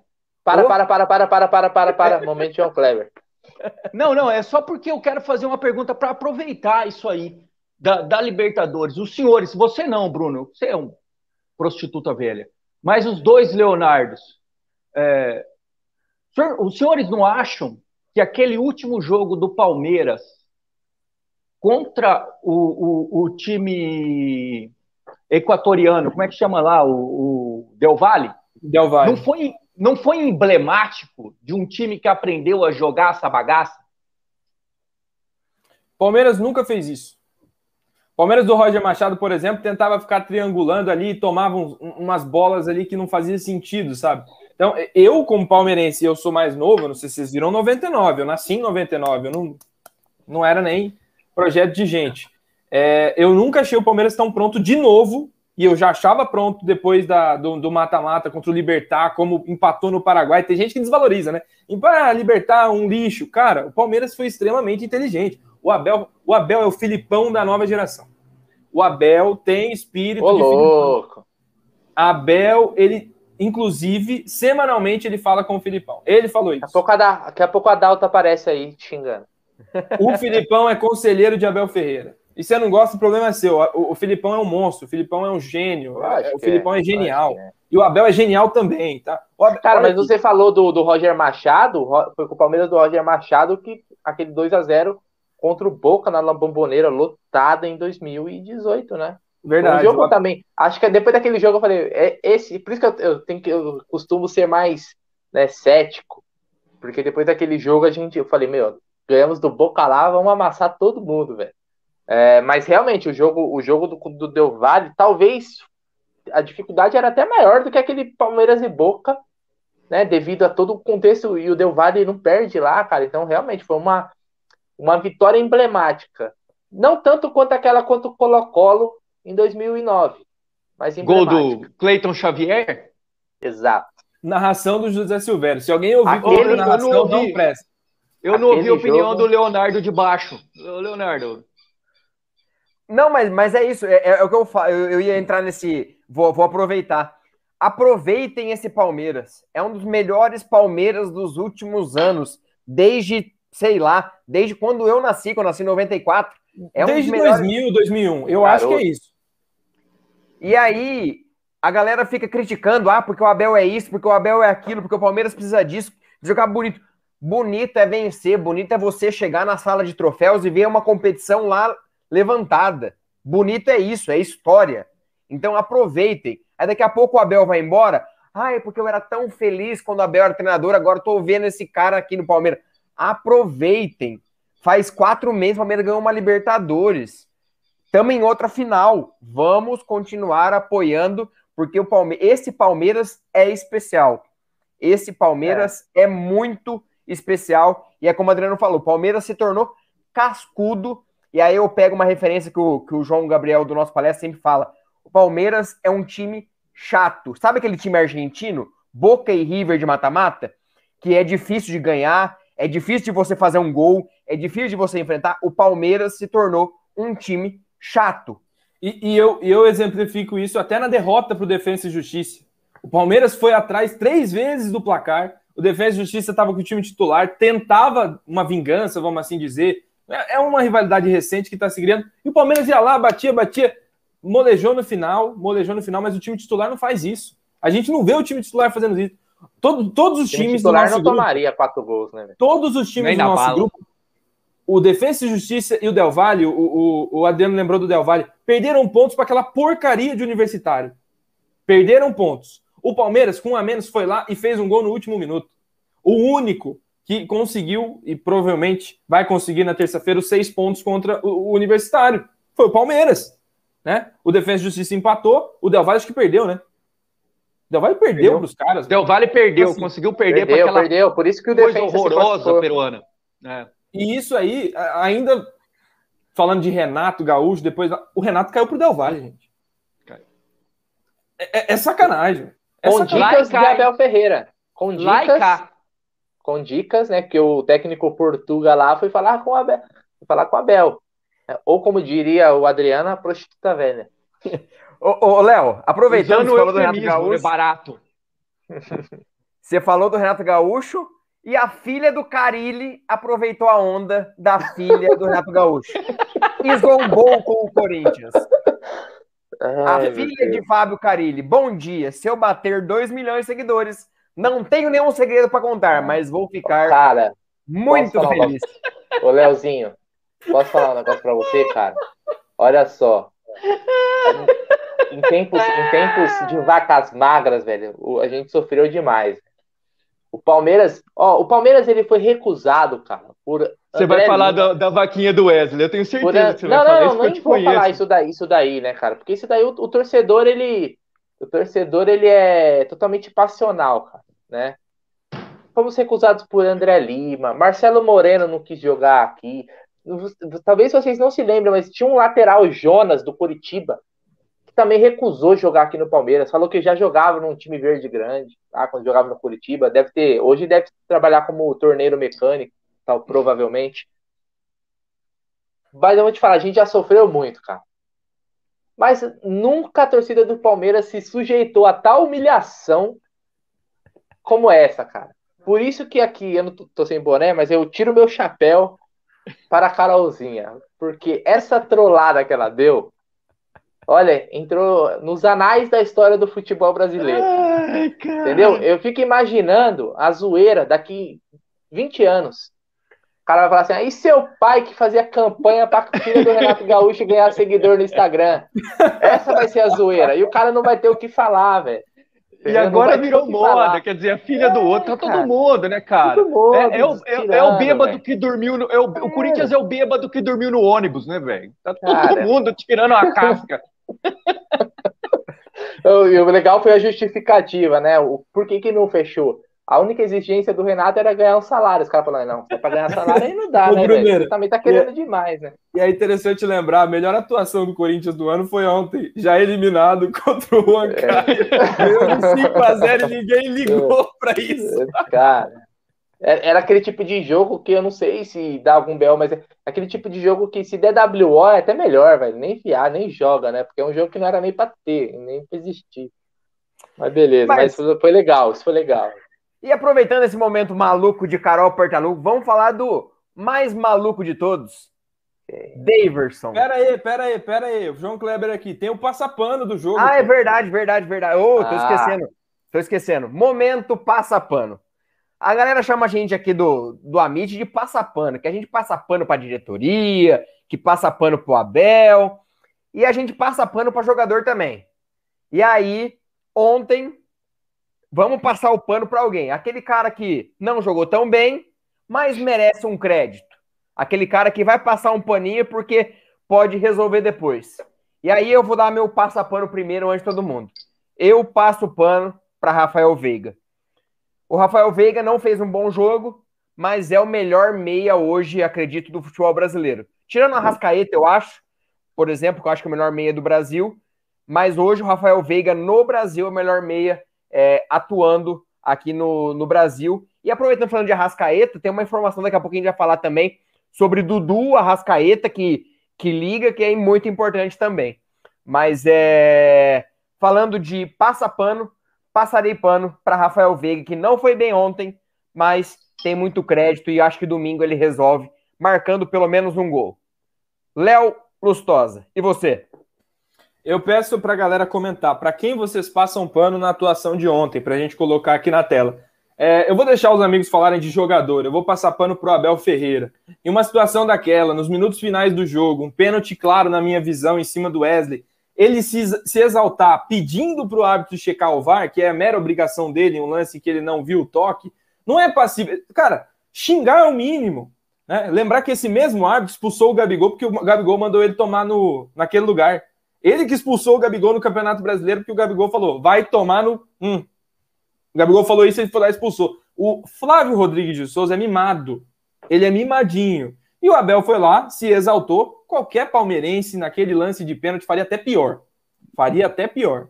Então, assim, passa o pano pro Abel, toma 50 amarelo. Enquanto você representar as nossas cores, eu vou te defender. Enquanto você defender o Palmeiras, eu vou te defender também. Então, meu pano tá passado por aí. Só faltou e você vou... gritar, avante palestra! É, eu tô motivado, tô cachaçado também. E você, Brunera, para quem você passa pano? Cara, não, eu copio você, Leozinho. O Rafael Veiga ontem fez um jogo abaixo, mas talvez hoje é um dos principais jogadores do Palmeiras. Né? O Veiga, ele cresceu demais, cara, na mão do Abel. Na mão do Abel, ele se tornou esse um dos principais meios hoje do futebol brasileiro. Concordo contigo, tem o, tem o Arrascaeta, que talvez seja o melhor jogador, mas o Veiga hoje ele não deixa a desejar. Ontem realmente foi abaixo, mas acho que o jogo foi bem marcado também, então faz, faz parte. E você, Adriano, para quem você passa aquele pano? Ah, eu sigo o relator também. É isso aí, Rafael Veiga. E aí é o que a gente fala, acho que o, o Abel Abel, o Scarpa é muito importante. O jogo do Palmeiras não fluiu muito por conta que o Veiga não esteve tão bem, também por conta da boa atuação do Luan do São Paulo. Mas como está aqui no GC, rumo aos 59 mil inscritos, estamos com quase mil espectadores, estamos com 800 likes. Bora dar like, bora ajudar a família Meet a chegar nessa marca. Participe. Se, se chegar nos mil likes, vai aparecer uma proposta pelo Deivin. E tá faltando o superchat também, né? Tá faltando o pix da galera, o superchat é, pra bancar pô. as verdinhas aqui, pô. Estamos só bebendo sem, sem contribuição, é difícil. Todo mundo tá bebendo. Mas vamos que vamos. Participe com a gente, se inscreva aqui no nosso canal, ative o sininho que tem conteúdo o dia inteiro. Tem Tá na Mesa, tem live pré, pós-jogo, tem a Meet Driver. É muito conteúdo. A Meet Driver vocês. é sensacional, né, velho? É, os, os caras são sanguinários, são sanguinários por conteúdo. Mas agora, todo mundo perguntando sobre o Daverson. E aí, eu vou pegar um pouquinho do, dos holofotes da live, porque humildade à parte. É, dei esse furo de reportagem hoje mais Fica cedo. aí então, bonitão. Fica aí sozinho. que mala, hein? Que mala, hein? Pelo amor de Deus. Tirei lá do, da sarjeta. Tirei da sarjeta e Mozambinho. Hoje, mais cedo, o Daverson postou agradecimento ao Alavés e a gente falou, mas será que o, o Davidson tem que mudar até do dia 30? O, o Alavés tem jogo daqui uns dias também. E aí caiu no colo a informação, juntamente com o João Gabriel Falcade, do nosso palestra, em conjunto, que o Daverson é, pode estar voltando para o Palmeiras já dia 23. E aí eu vou ampliar. Houve uma discussão, o Alavés já não tinha interesse em comprar o Daverson, e o Palmeiras antecipou a vinda. E o Palmeiras corre contra o, contra o tempo para inscrever até dia 23, fechamento da janela internacional, o Daverson. Não que ele vá ser aproveitado por Abel Ferreira, mas o Palmeiras vai inscrever ele até dia 23, tentar inscrever até dia 23, para que passe por um tempo de adaptação, que o Abel analise o Daverson para ver se ele continua com o elenco ou se ele é negociado. Só que o Palmeiras está correndo contra o tempo para poder inscrever até dia 23, antes da janela fechar, para aí sim ver o que vai fazer, inscrever ou não nas competições. E aí eu passo a bola pro primeiro pro Adriano. Daverson fica ou Daverson vai embora? Cara, o ideal era o Daverson ir embora, né, cara? Mas o grande problema, cara, é que o Daverson é um maré turbo. O Daverson é um lifan amarelo. Sabe o lifan amarelo? O Daverson é um lifan amarelo, cara. É um, né, um, um, um, um Citroën Picasso. É, é esse negócio. É, é difícil passar para frente, sabe? É difícil passar para frente. Aí você pensa, porra, é, não vamos conseguir passar para frente. É um ativo do clube. Vai ficar pagando o salário, vai deixar o cara de férias. Aí você olha na tua garagem, você tem o Lifan amarelo lá, o Deversão. Aí você olha pro lado. Tá andando a pé, tá andando a pé. É, não, você tá do lado tem um papagaio, cara, que é, no máximo é uma monareta ou uma barra circular. Né? Aí você fala, porra, eu vou, eu vou de Lifan. É, ou eu vou de Lifan amarelo ou eu vou de barra circular. Eu vou de Lifan amarelo, pô. Então, cara, é aquele negócio, cara. Se não tem tu, vai tu mesmo, né? O, o Abel um queria. Aqui rapidinho o Abel, no Twitter claro, aqui, peraí. Eco é a favor da volta de Davidson. Beleza, pode continuar aí. não, cara. É assim, cara, é porque não tem outro, velho. Ó, o, o William, que tá numa nhaca desgraçada, não é centroavante, nunca foi centroavante. Não é. Ele é um segundo atacante. Papagaio, cara, me desculpe o garoto, cara, me desculpe mesmo, cara, porque eu acho uma sacanagem ficar metendo a boca em, em garoto. Mas ele já foi testado várias vezes pelo Palmeiras, já tentamos, já emprestamos, e, e, não, e não deu, cara. E não deu. Eu acho que, o papagaio deveria ser emprestado novamente. O Newton Panamá, cara, é um garoto ainda, cara, mas, pô, é, é complicadão, né, cara? Não dá para apostar no, no, no garoto. Então, cara, a gente simplesmente não tem um centroavante reserva. A gente tem o Luiz Adriano e mais nada. Vai voltar o Borra? Talvez volte. Vai dar tempo de inscrever até o dia 23? Eu duvido.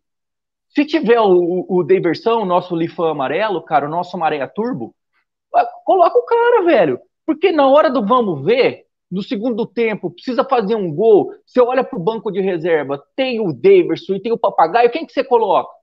Eu deixo a pergunta aí pro chat, cara, para todo mundo, para a família Palmeiras aí. Tem o Papagaio, Newton Panamá e o Daverson. Quem que você coloca, velho? Vocês assistiram? Vocês assistiram a, a, a, Copa de 2010? Sim. Vocês assistiram? Vocês tinham idade para isso ou não? Vocês tinham idade para isso, sim. né? 2010, a Copa foi na África do Sul, aquela Copa o da Vuvuzela, aquela chatice do cacete. O, hum. o, o, é, o Brasil, cara, tava perdendo para a Holanda. Vocês lembram disso? Lembro. O técnico do Brasil era o Dunga. Eu tava é. com a camisa do Palmeiras nesse dia. Ele, ele, precisava mudar o jogo. Palme o, o, Palmeiras, o, o, seleção brasileira perdendo para a Holanda. A família do chat aí, que deve ter alguns velhão aí, vão lembrar. Aí o Dunga olhou pro banco, velho. Quem que tinha pra pôr, cara? Grafite. Ninguém, não tinha ninguém. Sabe que ele pôs Josué. Josué, cara. Ele pôs Josué, velho. Não, precisa, precisa virar o jogo contra a Holanda numa, numa Copa do Mundo e você coloca o Josué. Você tá ele tá não levou o Ganso e o. Porque ele não levou nem o Ganso Neymar. Nem, nem o Neymar. Então, cara. É daí, é isso, daí veio o Dunga Burro, aquela, aquele meme. Ah, um lógico, memes. cara. Lógico, lógico. Então, meu amigo, é isso. Em, em suma, para não tomar mais tempo, você tem no banco de. Você tem um centroavante, que é o Luiz Adriano, e zero centroavante. Vai chegar um.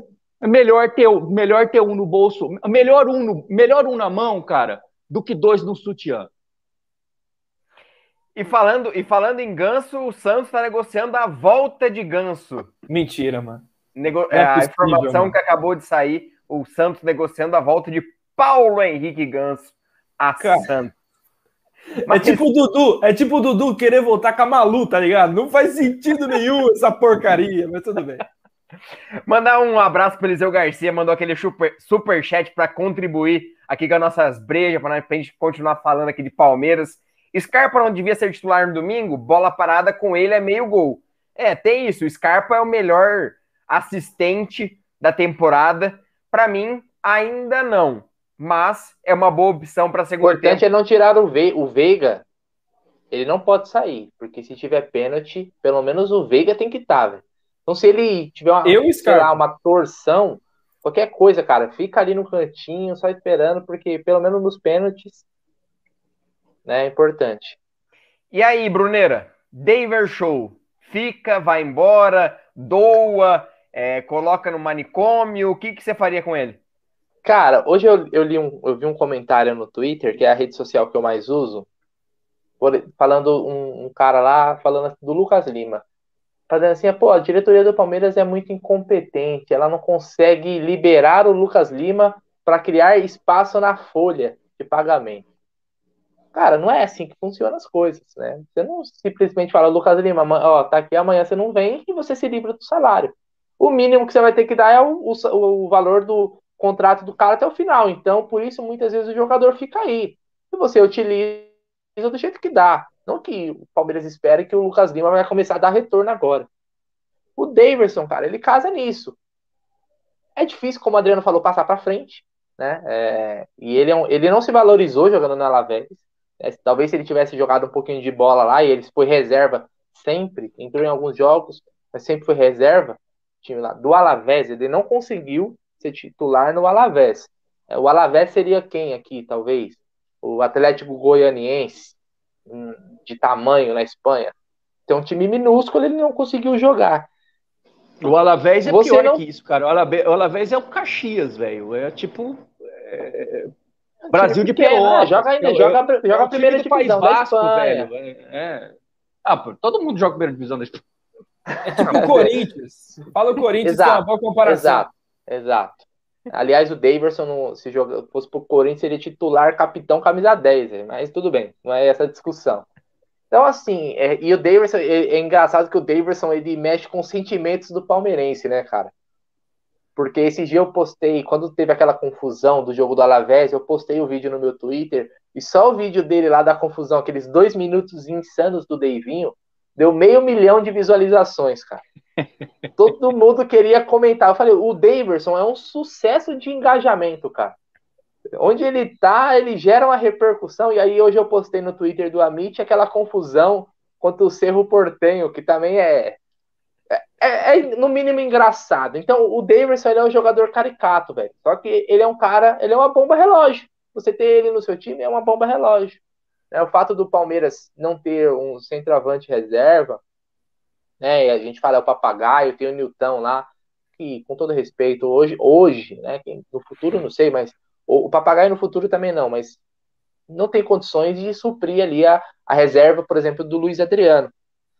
Então, neste cenário, né, o Palmeiras não conseguindo, ele vai estar tá lá. Eu não sei, o Abel ele, já, ele conseguiu ressuscitar alguns caras que talvez não eram tão loucos quanto o Davidson, mas que eram cartas fora do baralho, como por exemplo o Emerson Santos, né, que no final das contas ainda deu lucro para o Palmeiras e foi ainda importantíssimo na conquista da Libertadores. Ele salvou a gente. Salvou a gente. Não teria título da Libertadores sem o Emerson Santos. Isso é importante salientar. Mas quis é. moer o rolê também contra o América Mineira. Sim, sim. É, não, é porque é aquelas, né? O cara não dá para confiar 100%, né? Você tem que confiar desconfiando. É, então, o Daverson, assim, não tendo nenhuma opção, não tem o que fazer com o cara, você vai deixar ele encostado. Você utiliza o Campeonato Brasileiro. Não tem como. Se você colocar o Luiz Adriano para jogar todos os jogos, vai estourar. Vai estourar, é um veterano. Né? Eu preferia hoje o Borja. Né? Apesar de eu já ter falado em outra live que a, o Davidson na história do Palmeiras, o que ele jogou aqui e o que o Borja jogou, o Davidson ele teve uma importância maior, ele foi né, um dos jogadores importantes no título do Deca Campeonato, né? Então ele, ele, teve, ele teve um bom momento. Se o Davidson tivesse saído em janeiro de 2019 por 60 milhões, né, e aí o Felipão foi mal, eu que sou escolarista, o Felipão foi mal, talvez hoje a nossa percepção do Davidson seria outra, porque, pô, ele era maluco, mas jogou pra caramba em 2018, foi campeão, fez o gol do título e foi embora. Mas ele quis ficar, né? E aí ele meio que enterrou tudo isso, porque hoje, com certeza, a maioria da torcida do Palmeiras não quer o Davidson, cara. Não quer o Davidson. Mas é aquela, é, é, o que tá na mão, né? Prefiro o Borja. Mas se tiver o Davidson, paciência. Que o Abel consiga fazer mais um seus milagres que recuperou vários jogadores. Eu, por exemplo, não esperava que o Rafael Veiga fosse um jogador tão importante hoje, né? Para mim, o Rafael Veiga esperava, era um cara que eu... O senhor esperava o Perna titular? Não, não esperava. E jogando decentemente. É o Vitor Luiz? Ah, tá. Entendeu? Vitor Luiz. É, o próprio Rony, cara. O próprio Rony também teve os, os, seus momentos ruins. Depois o Abel ele evoluiu demais, cara. Então, quem sabe, velho? Aí é pra fazer uma estátua pro Abel na, na palestra da Itália se fosse o Daverson no lugar do Breno Lopes na Libertadores, faria aquele gol? Aquela cabeçada? Não, Não ele meteria a mão na bola. Ele meteria a mão na bola e ia bater no goleiro John, que não ia ficar parado e ainda ser expulso no final.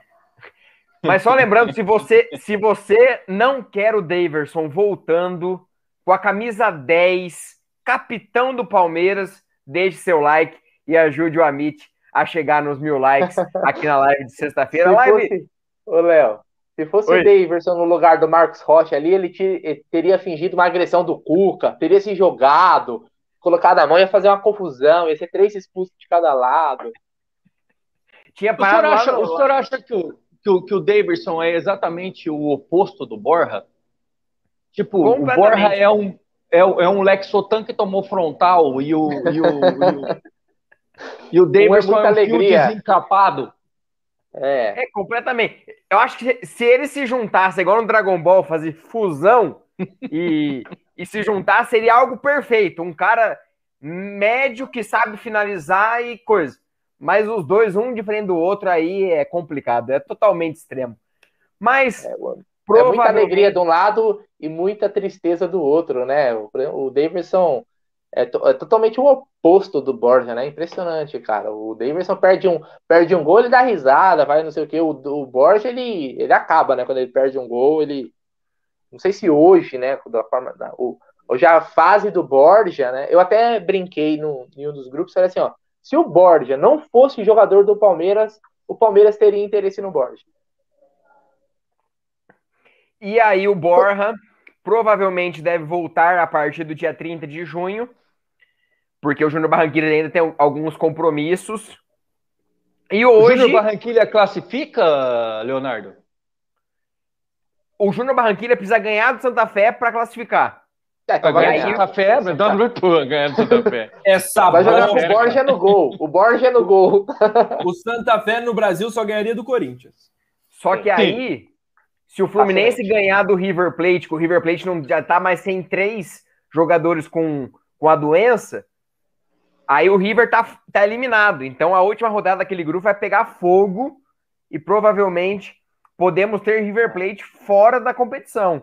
O Santa Fé, o Santa Se Fé, ele perdeu pro River Plate sem goleiro e o Corinthians perdeu pro River Plate do Paraguai, né? Não ganhou do River Plate do Paraguai, ou vai jogar, não Lanterna. Ganhar. Não, não ganhou, empatou na primeira rodada da, da Sul-Americana. Para você ver. E um superchat do Bruno, Bruno Fiore Simone o time que tomar gol do Deivinho vai apequenar. É, teve um monte de time que tomou gol do Deivinho, viu? Porra, um monte... São Paulo. São Paulo, Santos. Corinthians. Deivinho é caixa, o homem dos clássicos, velho. que isso, respeita o David Show, velho. E só aproveitando uma informação sobre o Borja, o Borja processou o Atlético Nacional hoje, porque não recebeu os 8% que era direito dele dos 3 milhões que o Palmeiras pagou daqueles 30%. Lembra aquela maracutaia? O Palmeiras lembra, comprou lembra. 70, depois teve que comprar mais 30 e o Atlético Nacional não repassou os 240 mil dólares que para eles Olha era, que safado, era né? Estavam cobrando o Palmeiras e não pagaram o cara, velho. E aí o Borja entrou com um processo na federação. Mais, né? Não, não pode. Eu, eu fui, fui repreendido outro dia. Eu vi, eu tava online, eu tava online. O senhor Você não vai online. me chamar para falar do Davidson, não? Vou falar, vou falar, só aproveitando coisa. Ô, Léo, Davidson entra no lugar do Rony ou do Luiz Adriano? Sai fora, tio, tá louco? Tá maluco? Tá doente? Antes eu quero pedir o like mais uma vez. Estamos com 900 likes. Vamos bater os mil aí, galera. Ajuda nós, vamos lá para fechar a noite bem. E eu quero, para falar do Davis, não entra no lugar de nenhum, obviamente, vai ficar sentadinho. E se ficar, e se ficar, eu acho que ele vem para fazer um vestibular, não da fã, o do o Abel Ferreira. Acho que ele vai ficar lá alguns dias no CT, vai ser inscrito lá no BID e tal. Rescisão, ele volta para nós. Né? E aí o Abel vai reavaliar. O Abel já fez milagre, o Brunera falou bem aí. O Abel já fez alguns milagres, conseguiu recuperar alguns. Só que o, o, o queridinho do, do, do Filipão não vai ter mais seu Filipão. O Filipão era o papai, aquele que passava a mão na cabeça, que ele era maluquinho, mas contribuía. O Abel não é papai, não. O Abel não tem essa paciência e não quer saber. É poucas ideias, como diria o outro, né? O Abel ele vai olhar o Davis e falou: mano, você é desbitolado. Se você se ajeitar, você pode contribuir com nós. Se você não se ajeitar, meu amigo, você vai lá pro, sei lá, pro Valladolid que tá caindo lá né, na Liga também. Então, é, é, eu acho que ele tem que agora mostrar que ele. Eu não acredito nisso, tá? Mas que ele tá é um regenerado. cara. É, que ele renasceu, que ele, sei lá, é, virou uma fênix ali, fez um milagre. Que ele não vai ficar mais fazendo FIA em todo mundo, né? Porque fez FIA pra caramba também, né? Uma baboseira. E aí fica perdido, negócio de família tal. Então o Davidson ele tem muito problema extra-campo, cara. O cara é maluco, o cara ficar amigo do Bruneira hoje, ele tatua na testa. Não faz o menor sentido o Davidson, cara. Cara, o, o cara é- tatua o tempo todo, né, velho? Esse pessoal gosta de tatuagem, cara, tudo maloqueiro, velho. É, inclusive eu vou dar até um close aqui pra gente ver a isonomia da fala Tatuagem é coisa de maluco, né? Tatuagem Isso aí você foi aonde? Foi em Bangu, Bangu 2 que você fez essas aí? Essa, essa aqui foi. Foi, foi na é, Presidente é, Bernardes. É. ô, ô, ô Léo, só pra, só pra fechar, eu acho que é um bom, um bom teste traga. O, o Adriano foi bem, não temos reserva, não dá para contar com o nosso Panamenho. Não, mas no banco, não dá para contar com o Panamenho. Eu acho que, gente, o, o, o Panamenho não tem nem jogos direito no, no sub-20. Ele não, nem foi testado direito no sub-20. Não dá para subir um cara desse. E o Papagaio, eu acho que o rumo dele é a fã, né? A fã aí que patrocina o Palmeiras, bota num curso lá, educação física, faz alguma coisa pro menino. Que não vai dar, né, gente? O, o papagaio é dureza. O papagaio eu, eu, vou escalar um ataque aqui. Eu quero saber quantos gols. Palmeiras 96 teve ataque dos 100 gols. Eu quero saber quanto com o ataque com o Esteves na esquerda, Papagaio na direita e Daverson no ataque faria quantos gols? Eu sou defensor do Esteves. Bruneira, quantos gols faria? Você viu que ficou até um silêncio quando o cara falou isso. Não, né? é, não, porque. Quem sabe se manda ele para aquele lugar. Não consegui resistir à tentação é. de perguntar, né, velho? Por a quê? A pergunta velho? foi outra. A pergunta foi outra. Quantos gols? Cara, o David. Tipo assim, é, o Davidson, ele, apesar dele ser maluco, ele é infinitamente melhor que o Papagaio, que esses jogadores aí. Eu acho que se a, a bola chegar ali umas 10 vezes, eu acho que dois gols ele guarda. Entendeu? Pelo menos uns dois gols, gols ele guarda. Agora, um ataque desse aí, cara, Olha, eu não sei se eu assinaria o Premier, não, viu? Pelo amor de Deus, viu? Mas vamos falar agora, tem muita gente falando do Dudu. Dudu, volta, não volta, proposta, vai, fica. E aí, hoje saiu informação que o Al Hilal, que fez sondagens pelo Dudu, está disposto a pagar 20 milhões de euros pelo Arrascaeta. E o Al Nasser, que era outro clube interessado, contratou o Anderson Talisca por um salário astronômico.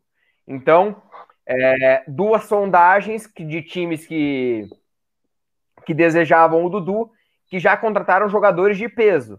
E o Palmeiras entende que o Dudu é a cereja do bolo desse time que o Abel pede tanto. O Abel pediu tanto reforço e o Palmeiras trabalhou é, muito nesse sentido para não contratar.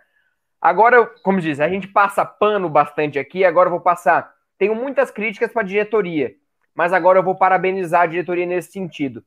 O Palmeiras tem três ativos grandes dentro do clube: Borja, que ganha em dólar por ser estrangeiro, Daverson com um salário grande e Dudu com um salário astronômico. O Palmeiras não podia fazer loucura. Tentou o Borré, tentou isso, aquilo. A hora que ele viu que o Dudu poderia voltar, o Palmeiras segurou. Claro, todo mundo gostaria de contratações, mas o Palmeiras não poderia fazer loucura. Vai que contrata o Borré por um milhão e meio de reais por mês e volta o Dudu numa pandemia. O que o Palmeiras faria? E a gente tem informações que o Dudu, o Palmeiras não deseja vender o Dudu. Pode vir proposta. A não ser que venha uma proposta milionária, estratosférica, que pague tudo. Mas o Palmeiras vê o Dudu como o principal jogador a partir de 1 de agosto. Adriano, Dudu é importante demais para o Abel Ferreira. Como que você vê que o Abel Ferreira vai escalar o Dudu e, e qual o tamanho da importância do Dudu nessa volta dele? Porque Palmeiras ficou quieto, tentou aqui, tentou ali, não conseguiu. E a hora que voltou o Dudu, Palmeiras fez o anúncio. Eu acredito também, até pelo tamanho do anúncio que foi feito, Palmeiras não tem intenção de vender ele para outro time, a não ser que seja uma proposta estratosférica. Ah, cara, o tamanho do Dudu do, do, do, no time do Palmeiras é indiscutível, né? Agora, a posição que o Abel vai colocá-lo aí você me frita sem óleo. Não, não, não vou conseguir te responder isso. Fritou, Agora, né? Você, você, que é uma prostituta velha, consegue responder, né, velho? Não, cara, é difícil, né, velho? Porque o Dudu, cara, o Dudu faz muito bem em duas posições. Uma ele faz melhor que a outra. É, é, ruim essa frase, né? O cara faz bem em duas posições. Mas enfim. é, é... O Kama Sutra do Abel Ferreira vai ficar é...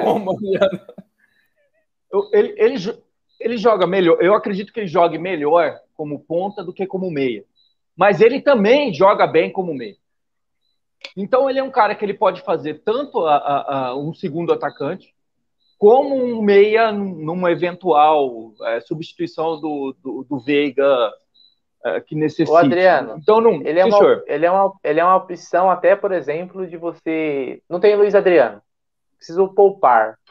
Eu jogo com o Rony sendo o falso 9 e o Dudu como segundo atacante. Exatamente. Então você pode fazer muita coisa ali. Num, num, num 4-3-3 ele joga aberto com o Rony do lado e ele do outro. No 4-4-2 ele joga de meia com o Veiga.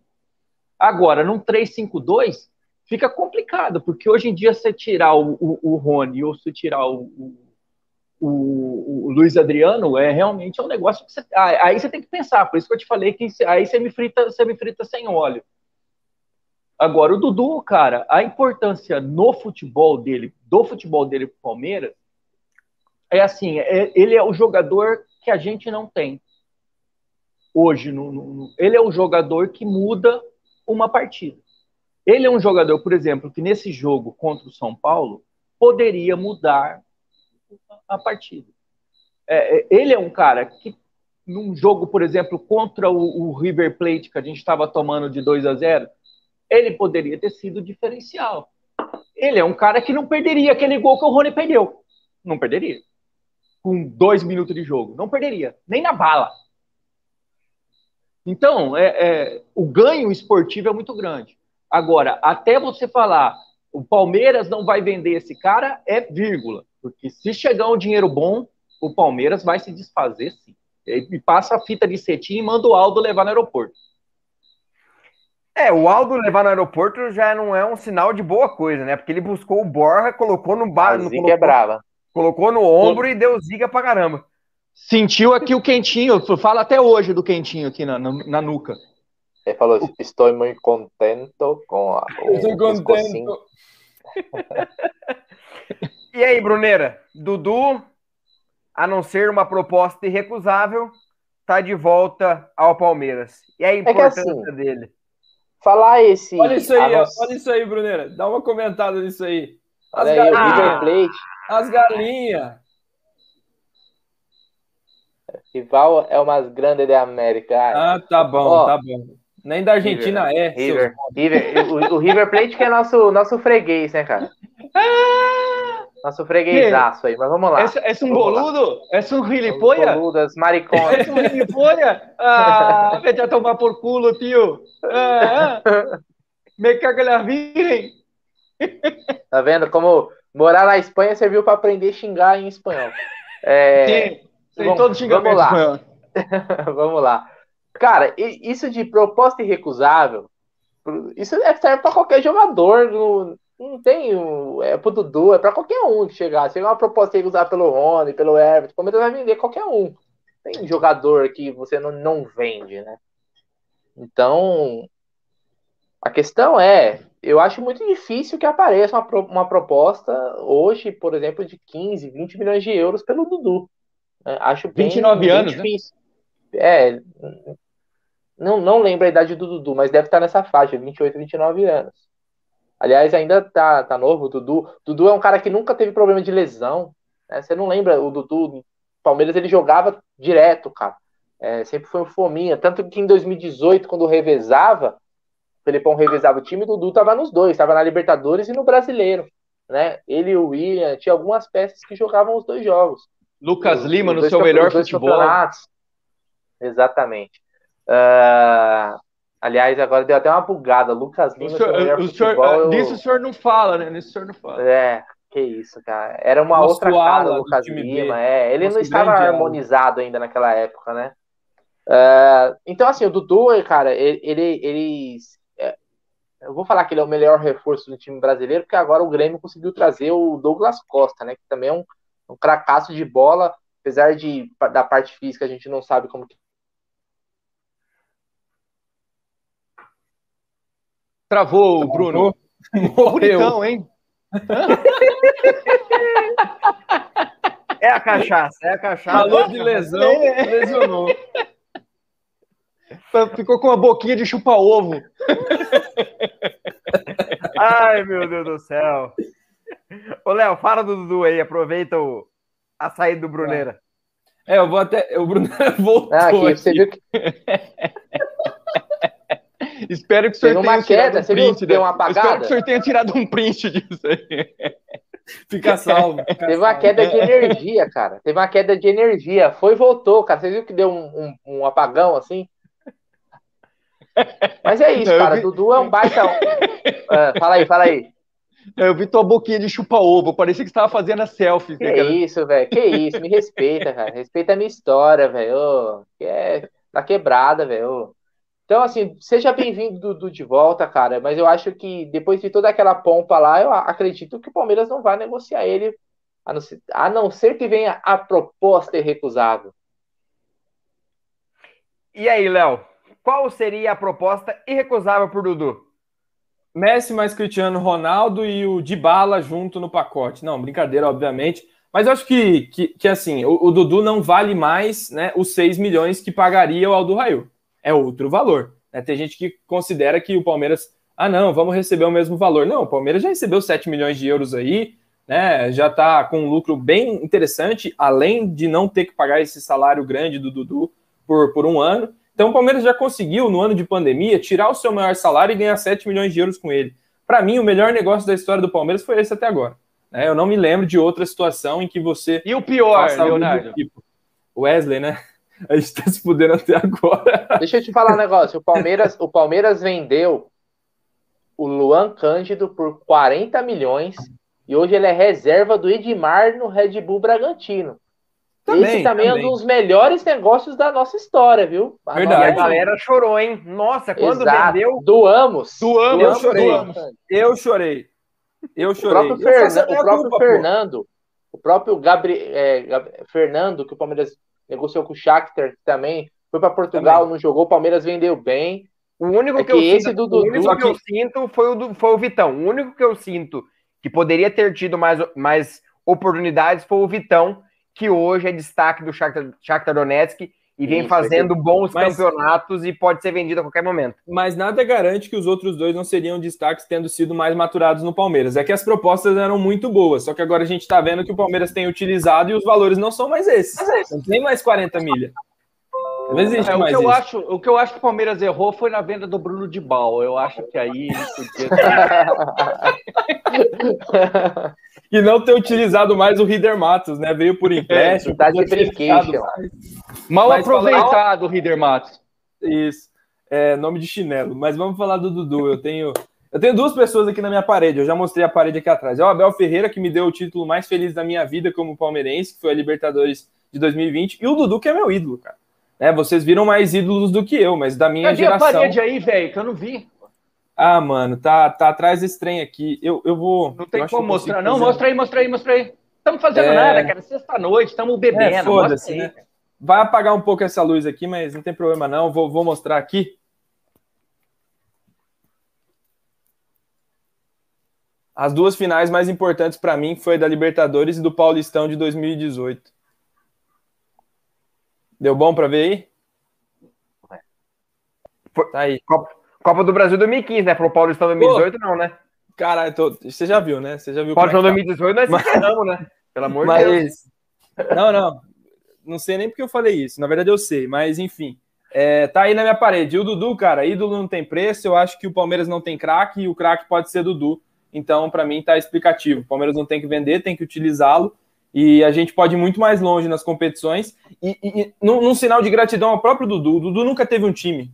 O Dudu era o time em muitos Que momentos. isso, não Então, fala agora- isso, velho. Não, não, não. Não, não, não, não. Rapaz, Você não, não foi- tô foi- falando de discordo. Palmeiras. Profundo, não Leonardo, agora, falando- agora não, não. Não, fa- não, não. Profetizou, Caboclo. Não, agora, não. Vamos, vamos eu não tô sinceros. falando de Palmeiras, Isso é- eu tô falando de Isso 11. é frase de almanac, 11. velho. Não. Desculpa. Eu, Eu acho, pra mim, o eu Dudu discordo. era o refugo do, era o, o desafogo do Palmeiras em muitos momentos, e agora o Palmeiras pode ser o desafogo do Dudu em muitos Com- momentos, porque o Mas time muito consegue por jogar. causa dos técnicos, viu, Léo? Exato, técnicos. o Abel, o Abel Não é por time, porque o Palmeiras teve, tipo, em 2016, cara, o Dudu, ele tinha Gabriel Jesus, ele tinha, por exemplo, é, em, em determinados momentos teve o Barrios, ele teve time pra jogar, Não, cara. mas O eu- Moisés eu tô em falando do 2016 jogou muita contexto. bola. Eu tô falando do contexto, é obviamente com o treinador, com o estilo de jogo, nunca propiciou com que o Dudu fosse mais uma peça e não só o protagonista. Sim. Como ele Esse time caiu- de agora, não, concordo. Eu Sempre concordo. caiu nas costas dele, por exemplo, e é onde eu coloco em decisões, em momentos em que o time não jogou bem, a culpa era que o Dudu era o pipoqueiro, mas o time não jogava pra ele. Mas você, mas você não acha que, por, por exemplo, até debatendo o Dudu, ele voltando, a esperança, mesmo que esse time multicampeão, tríplice coroa e o caralho a quatro, o Dudu ainda ele volta com esse status de que bola no Dudu. Não que o time vai jogar dessa forma, mas que o torcedor está condicionado a pensar dessa forma. Eu acho que ele tem até dificuldades pra entrar no time titular. Como que vai fazer? É, Eu Ah, acho que ele vai. Eu não acho que ele vai estrear como titular do Palmeiras. Eu tenho convicção de que ele não com- começará de volta como titular do Palmeiras. Eu acho O que essa Abel- só existe essa discussão, só, só existe essa discussão o- pela forma que o Palmeiras joga hoje. Eu não acho. Eu acho pô, que o Palmeiras joga do com dois Abel- atacantes. Se o Palmeiras jogasse, por exemplo, Concordo. com 4-3-3, essa discussão não, não existiria. Porque não tem é três do lado, atacantes do bons. outro e pronto. O Palmeiras mudou Hoje, de como- porque não tinha três atacantes. Então, só que porque, assim, vamos, vamos ser sinceros. E aí agora eu vou discordar do, do nosso querido Leozinho Infos Palestra, que tá voando. Sigam lá, arroba no Twitter, né? Arroba Infos underline palestra, que o menino é monstro. E sigam lá também o arroba Eco1914 também, né? Que ele que libera aí a, a cerveja pro pessoal beber logo às nove da manhã. Ah, o Dudu, cara, eu não acho que a diretoria do Palmeiras ela imaginasse que o Dudu voltasse. Eu acho que foi pega de surpresa. Eu não acho que as, as- os fracassos, vamos dizer assim, em contratações se devem ao fato de imaginar que o Dudu voltaria. Eu discordo. É. Eu, Eu não acho eu que uma coisa. Eu assino, eu assino embaixo o que você tá falando, Bruno. Eu acho que foi algo que meio que caiu no colo do Palmeiras. Porque assim, vamos pensar. Quando o Dudu foi negociado, ninguém em sã consciência imaginava que aquilo não era uma venda disfarçada. Aquele empréstimo. né? Porque ninguém. Não é, não é normal um empréstimo de 7 milhões de euros. Né? Não é normal. Nem para clube da Europa. Ninguém paga 7 milhões de euros. Ah, eu, eu quero esse jogador aqui, 7 milhões de euros por empréstimo. Ninguém faz isso. O clube lá, por ah, motivo deles, e aí o Leozinho que, que lê, lê lá, não sei nem qual é a língua do, língua do Qatar. É, não sei se é Qatar que fala, como é que fala lá. É, deu para trás, por sei lá por qual motivo. Se é por vão contratar outro jogador, se é porque, sei lá, o Dudu fez xixi na praça lá, e aí eles falam, meu, não dá, esse cara não respeita aqui as nossas regras. Não sei o motivo. E isso caiu, ó, não vamos contratar. Até tanto é que essa expectativa que se criou até a meia-noite, nós fizemos live, cara. Isso é algo meio que surreal até de você pensar, meu, vamos esperar até meia-noite para saber que se, ficava aqui naquela lá, o clube não foi notificado ainda. Será que esses esses caras do Qatar é meio louco e vão mandar um e-mail 11 horas da noite aqui do Brasil, falando, não, vamos comprar o Dudu. Vamos, uma, para para pensar na situação toda. Tenta né, formular tudo. Não é meio louco? O Palmeiras ofereceu. A, a proposta que o Palmeiras fez pro Borré é coisa de maluco, velho. Agora imagina o Palmeiras, o Borré tivesse aceitado, porque o Borré também é meio maluco. O Borré é maluco. O Borré, eu acho que ele é mais maluco que o Daverson por ele não ter aceitado a proposta do Palmeiras e não ter aceitado a proposta do Grêmio, que ainda era maior que a do Palmeiras, ele é meio doido, né? Tanto que agora tá meio de, de lado no River. Então eu acho que isso meio que caiu no colo. Não, não vejo um mérito na eu diretoria discordo. nenhum. Não, eu, não consigo enxergar. Eu não acho que seja mérito, mas a diretoria do Palmeiras, inclusive pessoas já sabiam que o Dudu voltaria. Pessoas já sabiam que o Dudu voltaria, mas isso foi para um, um, grupo muito restrito. E, e, ninguém queria falar. Jornalistas não souberam, isso não aconteceu. E se sabiam, eram impedidos de falar por algum motivo, eu não sei. Mas o Palmeiras e eu, no meu feeling, acho que durante a negociação com o Borré, soube que o Dudu voltaria. Ah, essa era a pergunta que eu ia fazer, por isso até que eu levantei a mão. O, o senhor acha que o, que o Palmeiras tirou o pé de todas as. as... Aí eu entro no que o, que que o Bruno falou, né, cara? É, o, o senhor acha que os senhores acham que o, que o Palmeiras tirou o pé de todas as possíveis contratações? Você acha que o, porque o, soube o que o Dudu voltaria? A proposta do Tati Castelhanos, que era uma. O Leozinho vai lembrar melhor que eu, né? É, Quatro paus. Era uma boa proposta de, de Quatro paus. Era uma boa. Quatro paus. O, o, valor que o dólar, o dólar tá onde? Já se sabia que o Dudu voltaria? Porque é, Palmeiras, é recente. Eu penso, eu, penso, ó, eu penso assim: Borré e Dudu estavam ligados quando o Palmeiras desistiu de Borré, provavelmente sabia de alguma coisa do Dudu.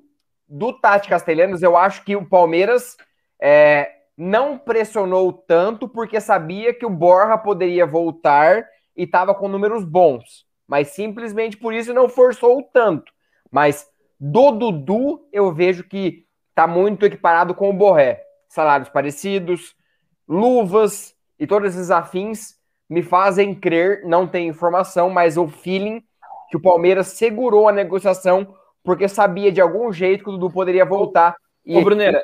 E, e, foi bem na semana, naqueles Isso. 15 dias que o Dudu, o Palmeiras desistiu do Borré, com o Dudu não sendo inscrito no, na e, Champions da, da Ásia lá, né? E eu até acho que a, a, fala não era de que o Palmeiras sabia que o Dudu voltaria certamente, mas eu acho que alguém falou para o Palmeiras, ó, pode ser que não comprem. E, e isso já bastou para o Palmeiras recuar, porque o Palmeiras recuar da forma que recuou não é, não é lógico que se não for isso. Como é que você faz uma proposta do que fez para 30 dias depois falar, não, deixa para lá, vamos desistir disso aí? Não existe isso para mim. E outra, o Palmeiras não conseguiu, e aí o não conseguiu, bem entre aspas, contratar o Ademir. Para mim é, é, é tá o Ademir, eu, eu, Por que, o Ademir, eu acho, o Ademir eu já acho que não tem nada ligado. Eu, eu acho que o, o não entre aspas, o não de valores conseguiu. bem menores. não quis. No, no... Ah, tá. Você acha que ele não quis, então? Eu acho que em determinado momento o Palmeiras falou: não, já que vem, a gente tem que se readequar a outro, outro panorama Porque, é claro, o, o, o, salário do Dudu é algo né, que, que é. pesa na folha, né, cara?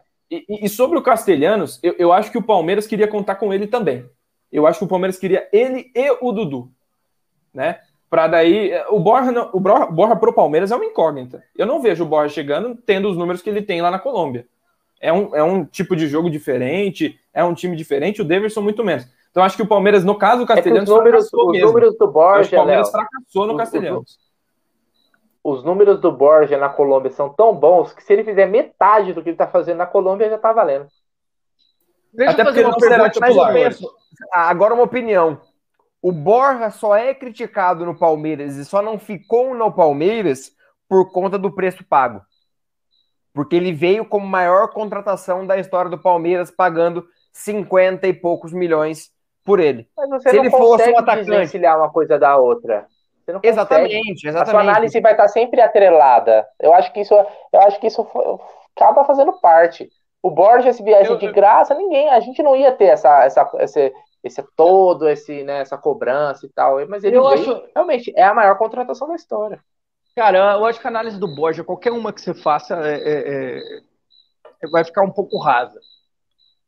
Mas a grande verdade é que o Borja, cara, o Borja foi contratado, foi contratado para suprir a falta do Gabriel Jesus.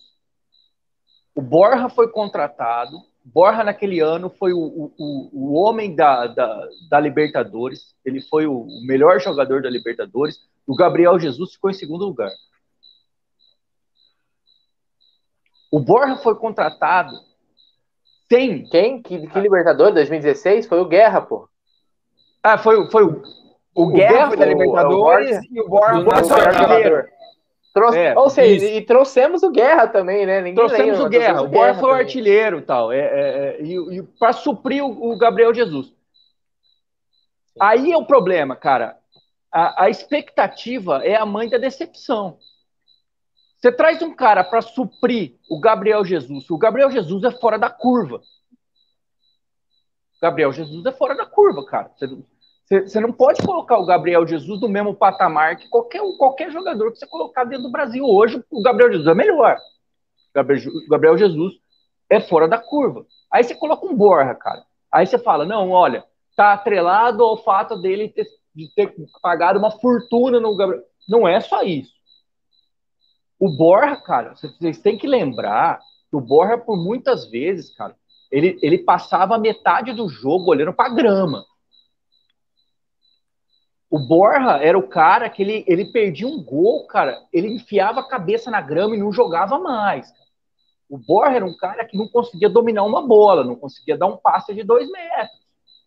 Então você tem que. Não, não é só a grana, cara. A torcida do Palmeiras pediu o Borja, e todo mundo pediu o Borja, porque ele, ele porque viu dois jogos do Borja, contra o Curitiba e contra o São Paulo. Agora, tá, tá errada a torcida do Palmeiras de pedir o artilheiro da Libertadores? Não.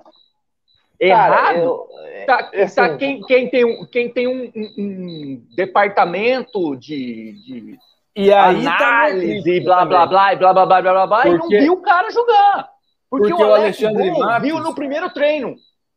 Porque é. o Alexandre Matos quis jogar para a torcida.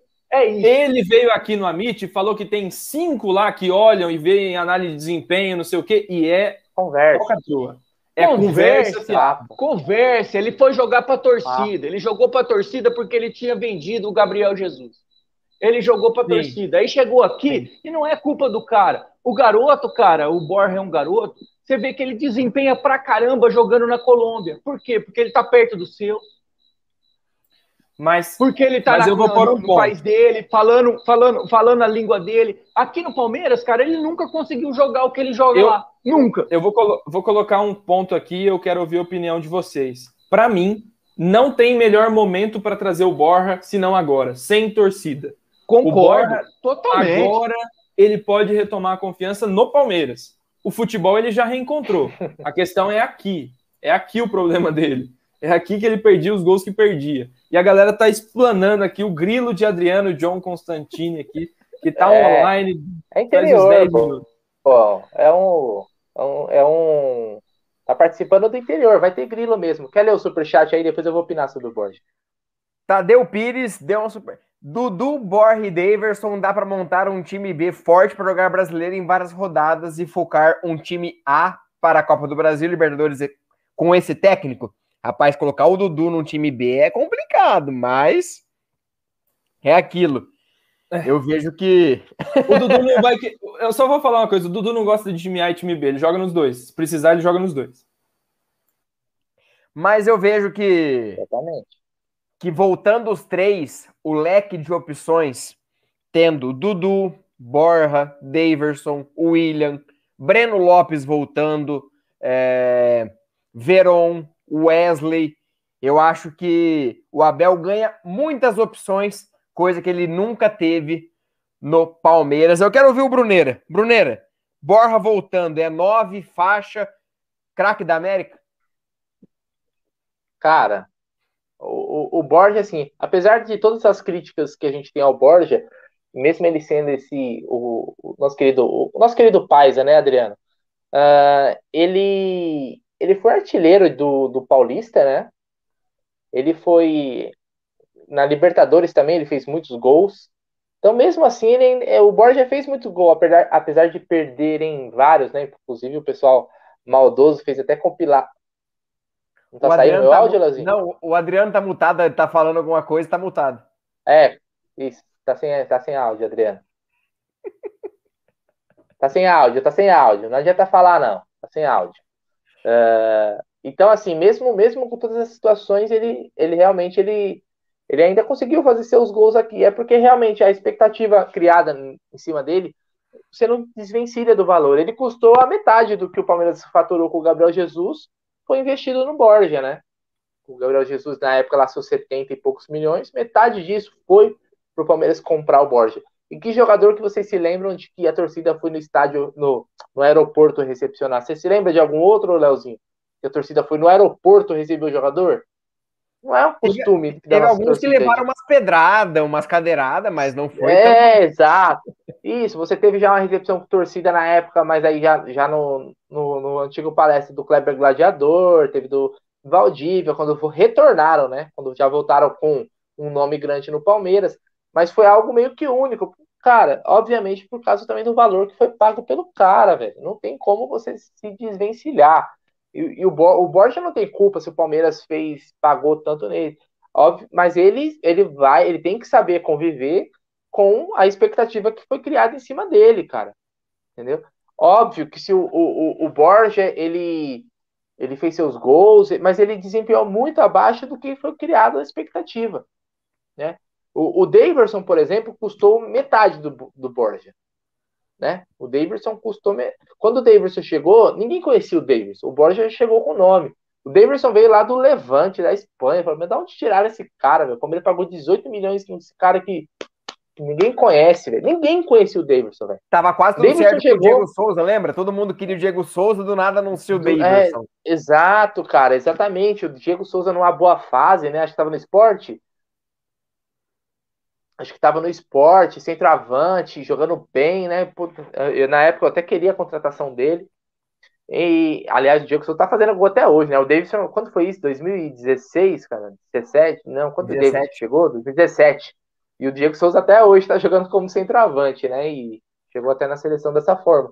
Então, o você pessoal não consegue pedindo, o pessoal mas... pedindo o grilo, vou deixar o grilo um pouco de fundo. Aê, grande, é o grilo, nosso temos que dar um nome para esse grilo aí do Adriano, que ele comparece em todas as lives aí. Estão ele pedindo é entrevista pra... com ele. É, exatamente. Vamos apelidar de Davidson. Então, Davinho, é, o Davidson é o grilo aí, que ele irrita, né? Ele incomoda, o Davinho incomoda. Então, cara, o Borges é assim, mas hoje ele viveu na grande fase, pô. Você assiste, o Júnior Barranquilla tá, tá jogando, você já espera o gol do Borges. É batata, cara. Vai ter um tweet lá, gol do Borges os caras cara amam. Ele foi convocado, né, para a seleção agora da Colômbia. É, ele foi convocado ali, e, porque a gente, você vê, né, o Borré, todo mundo fala de Borré, cadê o Borré na seleção da Colômbia? Não tá, o, o Borja tá. Sairia muito mais barato trazer o Borja do que trazer o Borré, que tá meio que encostado lá no River. Eu prefiro que o Davidson, o, o Borja volte do que o Davidson. Vamos torcer para ele retornar. Né? Léo, vou, vou pôr uns chats aqui da galera. A galera tá participando bastante, falando do Grilo Deivinho. Fala aqui o José Silva, já apelidaram o Grilo e o Marcos Ribeiro também corrobora com o Daverson Grilo. Muita gente. O Claudio falando, de tanta serva, o Adriano foi mijar. Eu acho que eu já fui duas vezes também. Eu já fui duas vezes também. É, o Bruno Rian pergunta: o que vocês acham 3-4-3 com Dudu, Rony e Adriano na frente? A dúvida é: é fácil falar isso, só que quem sai? Quem sai? Sai o Veiga? Sai o PK, sai o Felipe Melo, sai um zagueiro. É difícil demais pensar nisso. Eu sempre falo, eu prefiro deixar essa 3, dor de 3, cabeça. 3-5-2. É. Dudu na direita. Essa dor de cabeça. Ala. Deus o livre, não, aí você tá tirando. o Admar Ribeiro só comenta uma coisa: Carol Portalupe, simplesmente isso. Ô, ô, ô Léo, falando de, de atacante, falando de atacante e falando de pressão, São Paulo, Palmeiras, eu queria que você colocasse um vídeo. Eu te mandei aqui no, no, no Mas inbox. pode, pode pôr. Pode, pode, pode, pode pôr, não tem problema não. Então, peraí. Um cara que se destacou no Palmeiras, foi pro São É, Paulo. no máximo vai cair a live. Não- vai acontecer mais nada demais, velho. Já estamos bebendo tanto que caia. É, velho. Agora já foi, já tá no final da live. Pode, pode, manda aí. Mais um atacante que, que jogou no São Paulo, no Palmeiras. Falamos tanto de, de pressão, falamos tanto de motivação para um clássico choque rei. Meu Nada Deus. melhor que, que falar de um motivador. E esse vídeo para uma sexta-feira é perfeito. Vamos ouvir o craque Allan Kardec mo- motivando os chineses. Provavelmente, esse é o jogo mais importante aqui de muitos jogadores, até agora.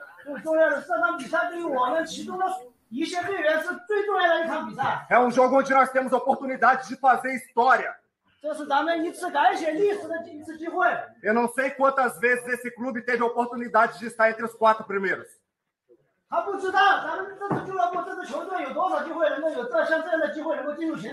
他不知道咱们这支俱乐部、这支球队有多少机会能够有这像这样的机会能够进入前四。 E eu sei que é difícil, é difícil para todo mundo. Alguns jogam mais, outros jogam menos. 这虽然说对我们所有人都比较困难，对咱们有的人踢了很多比赛，有的人甚至没有踢比赛的。 Mas é um jogo que, para a carreira profissional de cada um aqui, vai nos colocar num lugar mais alto. 但是对于咱们所有的人都是一样的，咱们职业生涯中有这样重要的一笔，一个历史是很重要的。 É um lugar que dinheiro nenhum compra. 但是这是钱买不到的，金钱买不到的。这个 A valorização pessoal de cada um é muito mais importante do que qualquer dinheiro. 就每个人的价值体现是比金钱更重要的。 Se nós estivéssemos hoje aqui em uma situação diferente, lutando pelo rebaixamento, eu tenho certeza que teria milhões para ganhar o jogo.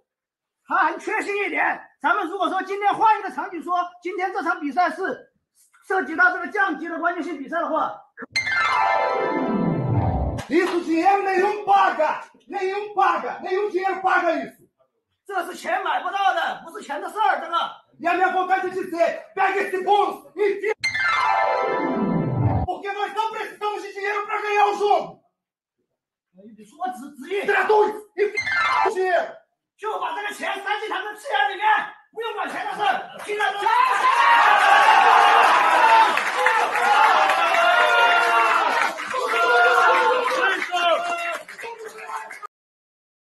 O chinês travou, bicho. Ele falou, Oi? Pega o dinheiro e tira onde? Ai, China, China, Cara. China. Isso é dos grandes momentos. Que momento, velho. E tem uma outra preleção muito boa do Wesley, né, Bruneira? Ah, Wesley, cara, a coisa tá boa aí, né, velho? Tá bom, um joguinho bom pra nós cada jogar aí. É, olhando no olho de cada coisa, tá boa aqui, cara. Puta, velho, é, esse negócio de. Agora tá mais, tá mais normal, vamos dizer assim. Eu, eu lembro da. Acho que a, a primeira preleção que eu lembro, assim, de vídeo, cara, que foi aquela do Marcão, que, os- que, a, que a TV, né, pegou, mas foi um negócio mais emocionado, um negócio mais legal. De, de lá pra cá, Contra velho, Ponte Preta? cada uma, velho. É, na final do Paulista de 2008, aí foi um negócio mais legal, né? Foi um negócio que você sentiu ali a emoção, mas não, hoje ficou, parece um negócio mais superficial, porque tão- os clubes estão mostrando tanto que eu acho que perdeu um pouco do, do encanto lá que tem. É, tinha umas do Vanderlei também, no, o Vanderlei Luxemburgo no Vasco, velho. Pelo amor de Deus, velho. É, é uns momentos que eu vou te falar, velho. Tem que né, tá, aqui, ó, pro céu, ó. Mas, mas essa do Allan Kardec é legal porque é questão da tradução, né? O cara falou, meu, eu vou traduzir isso mesmo. Ele pensou, né? O cara, não, traduz se é pra traduzir o, né? O CU é pra, é pra falar, velho. É sensacional. E o Allan Kardec falar um negócio de dinheiro é, também é complicado, né, velho? É o poste mijando no cachorro. Cinco paus, como diria Aracide Almeida. Cinco paus. Pois é. mas estamos passando das 10 horas. Entramos aqui para fazer um. Como se diz? Um, Ô, um step. Oi, O diga. Ronaldo tá desde o começo desse vídeo falando Xixau, Xu, Xu, Xai, Xang. Tá, tá repetindo o que falou o tradutor. Sensacional. Abraço, Ronaldo. Abraço, Ronaldo. Obrigado pela audiência. Rapaz, nós entramos aqui para resenhar, porque o, o Aldo e o Gé são dois idosos, né? Não aguentam fazer live. Fizeram live ontem ali, duas horinhas de live, e estão reclamando e não queria fazer live É. hoje. Mas brincadeiras à parte. Passou- Pode falar, Bruneiro. Não, o Gé tá só o creme rinse. Mas eu quero agradecer a cada um de vocês nessa sexta-feira. Entramos aqui para fazer uma resenha, acabou bebendo, conversando, e aquele papo de boteco que todo mundo gosta de fazer nessa pandemia. Perdemos um pouco isso, porque não estamos podendo aglomerar, mas fizemos em live para todo mundo aqui resenhar um pouquinho e participar um pouquinho de cada um. Sobre Palmeiras, final, Borja, Daverson, Dudu. Falamos tudo um pouco para vocês participarem. Ô, oh, Pedro falou, vocês não me responderam. Ô, Pedro, manda sua pergunta, vamos encerrar a live falando da sua pergunta. Mas, para terminar, o, Léo, seu palpite e suas considerações finais na live de hoje sobre a final de domingo, o que você espera da final e quanto será o jogo. Bom, eu acho que o tempo vai passar, como disse o Adriano, e a gente vai cantar: Ah, que isso, elas estão descontroladas. E aí, em poucos minutos, nós vamos fazer 3 a 0 3 a 0 Pode anotar: Palmeiras 3, São Paulo 0 no Morumbi, no domingo, às 4 da tarde, na Globolist, mas é o que temos aí, se você quiser ver Sport TV, mas ouvindo na Web Rádio Verdão. E eu vou dar meu destaque final fazendo uma imitação aqui para o Luca, o filho do Aldão, que pediu para eu fazer uma imitação para ele, então eu não posso negar. Se vocês quiserem cancelar, o problema é todo de vocês, mas é para o Luca, então merece. Gostaria aí de mandar um forte abraço aí pro Luca aí, o filho do Aldão, tá ok? E nós vamos bater as meninas domingo aí. forte abraço aí, Luca! Muito bom. Rapaz, outro dia nós fizemos uma. uma... O Léo fez uma imitação dessa, eu falei, não vou mais curtir o Amit porque é um canal fascista aqui no falei, meu Deus, é só uma imitação. É, na próxima. então agora, agora, agora, então, ó, tá vendo? Tem que, ser, tem que ter é, jogo de cintura. Agora você manda um, um abraço, um boa noite, imitando o Lula. Não imita o Lula? Lula todo mundo imita, velho. Aí pronto, você agradou os dois lados, pronto. Companheiro, nós vamos ganhar de pouco, companheiro. Nós vamos ganhar de nove. pronto, agora não é mais cancelado. Se vai cancelar, vai ser cancelado dos dois lados, pelo menos. Ô, Brunera, suas considerações que você espera da final, seu, seu palpite para a final. Cara, meu palpite é 2 a 0 Palmeiras. Dane-se a forma que vai jogar, se vai jogar Vitor Luiz, vai jogar o Vinha. O importante é a gente quer manter os caras na fila, quer mais uma taça, né? Seria a tríplice coroa do Abel, porque o Abel não tem a tríplice coroa, né? Ele ganhou a Libertadores, a Copa do Brasil, e agora ele pode completar com o Paulista. Cara, e, e valeu por vocês aí pela live. Não, não, não teria live hoje, vocês se disponibilizaram aí de fazer o Adriano, que só quer um motivo para beber, porque na verdade ele fala, eu vou ali tomar uma, né? Tem uma live para fazer. Então ele na verdade ele culpa o Amit por suas bebedeiras, ele nos usa como desculpa aí com a patroa, né? Mas por esse motivo está mais do que liberado. Aliás, hoje é sexta-feira, principalmente hoje, mas segunda-feira não está na mesa também é a mesma coisa, não muda nada. Boa noite para todo mundo, cara. O pessoal fortaleceu no like aí, bateu os mil likes. Uma sexta-feira, uma live e meio que improvisada. Ótimo, a galera resenhou bastante. E domingo, cara, pré-jogo, já sabem, rave, pós-jogo, estaremos lá nas, no, no, nas imediações lá, passando todo o clima da torcida, né? Passaria ali até pela passarela da arrancada heróica. Eu gravar um videozinho pra galera lá, porque eu acho que vale a pena já, afinal é um Palmeiras e São Paulo. Beleza, rapaziada? Tamo junto e abraço pra todo mundo. É isso, Bruneira. Aqui, Magalhães. Ô, Pedro, daqui a pouquinho eu vou encerrar a live com, respondendo a sua pergunta, mas para terminar os, os agradecimentos ao Adriano, tá aqui com a gente. Como o Bruneira disse, só um motivo para beber, e ele veio acompanhado com o grande Grilo Deivinho, apelidado pela galera. O Grilo Deivinho esteve na live com a gente. Adriano, seu palpite para domingo e o que você espera da final e dá o suas considerações, seus agradecimentos pro, pro, pro Grilo Deivinho pra gente terminar a live.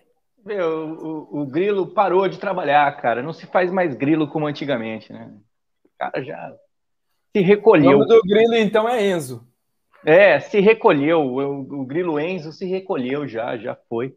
É, eu realmente, eu, eu, uso vocês, vocês foram usados é, para eu abastecer meu alcoolismo latente.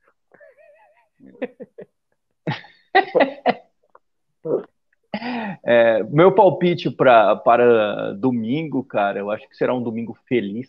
0 a 3 0 a 3 Acompanhe o senhor, Leonardo, o senhor Leonardo aqui em cima. Não esse aqui. Não, esse aqui. Esse aqui. Acompanhe o senhor Leonardo. 0 a 3 Valeu, galera. Uh, tá bom, né? Ficamos aqui uma boa live. Tivemos até Bruneira com, com um print Apagão. aí de boca, com boquinha de chupa-ovo. Foi sensacional, gostei. Foi sensacional. E o print do Bruneira tá rolando já nos grupos, já recebi em vários grupos o, o print do Bruneira. A boquinha. Eu tô, tô, tô usando o celular aqui, nem, nem vi. Mas, Léo, coloca a pergunta do, do Pedro Luiz, tá aqui com a gente, perguntando do DM do Palmeiras, para terminar, vou fazer meus agradecimentos. O Pedro Luiz colocou aqui, ó. O que acontece com o DM do Palmeiras? Kusevich, Impereur, Breno Lopes, Veron, Marcos Rocha demoram uma eternidade para voltar. O Marcos Rocha lesionou semana passada, então é, logo, logo tá de volta. Verão tá fazendo tratamento especial. Breno Lopes, ó, a, a situação dele foi séria, de joelho assim como o Imperiur e o Kusevich, mas logo, logo estarão de volta. E o meu comentário é: Palmeiras, campeão domingo, independente do resultado, 1x0, 2x0, de pênalti, qualquer coisa. Mas é Palmeiras campeão e semana que vem palestra comemorativo com mais um título do Palmeiras. Quero agradecer a cada um de vocês pela participação. Hoje, sexta-feira, todo mundo aqui bebendo com a gente, conversando, aquela resenha. E vamos que vamos. Quero agradecer a cada um de vocês. Você que não curte o Amit, não, é inscrito, se inscreva no Amit. Vamos chegar às marcas de 59, 60, 70, 80, até 100 mil inscritos para receber aquela placa marota do YouTube para a gente fazer conteúdo para vocês, como sempre. Vai então, obrigado a cada um de vocês. Cerveja. É, papo. Estamos precisando. Acabou a cerveja aqui, tem que buscar mais um pouquinho.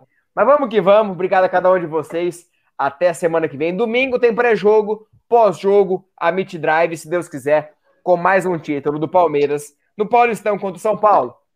Obrigado a cada um de vocês. Fomos! Tchau.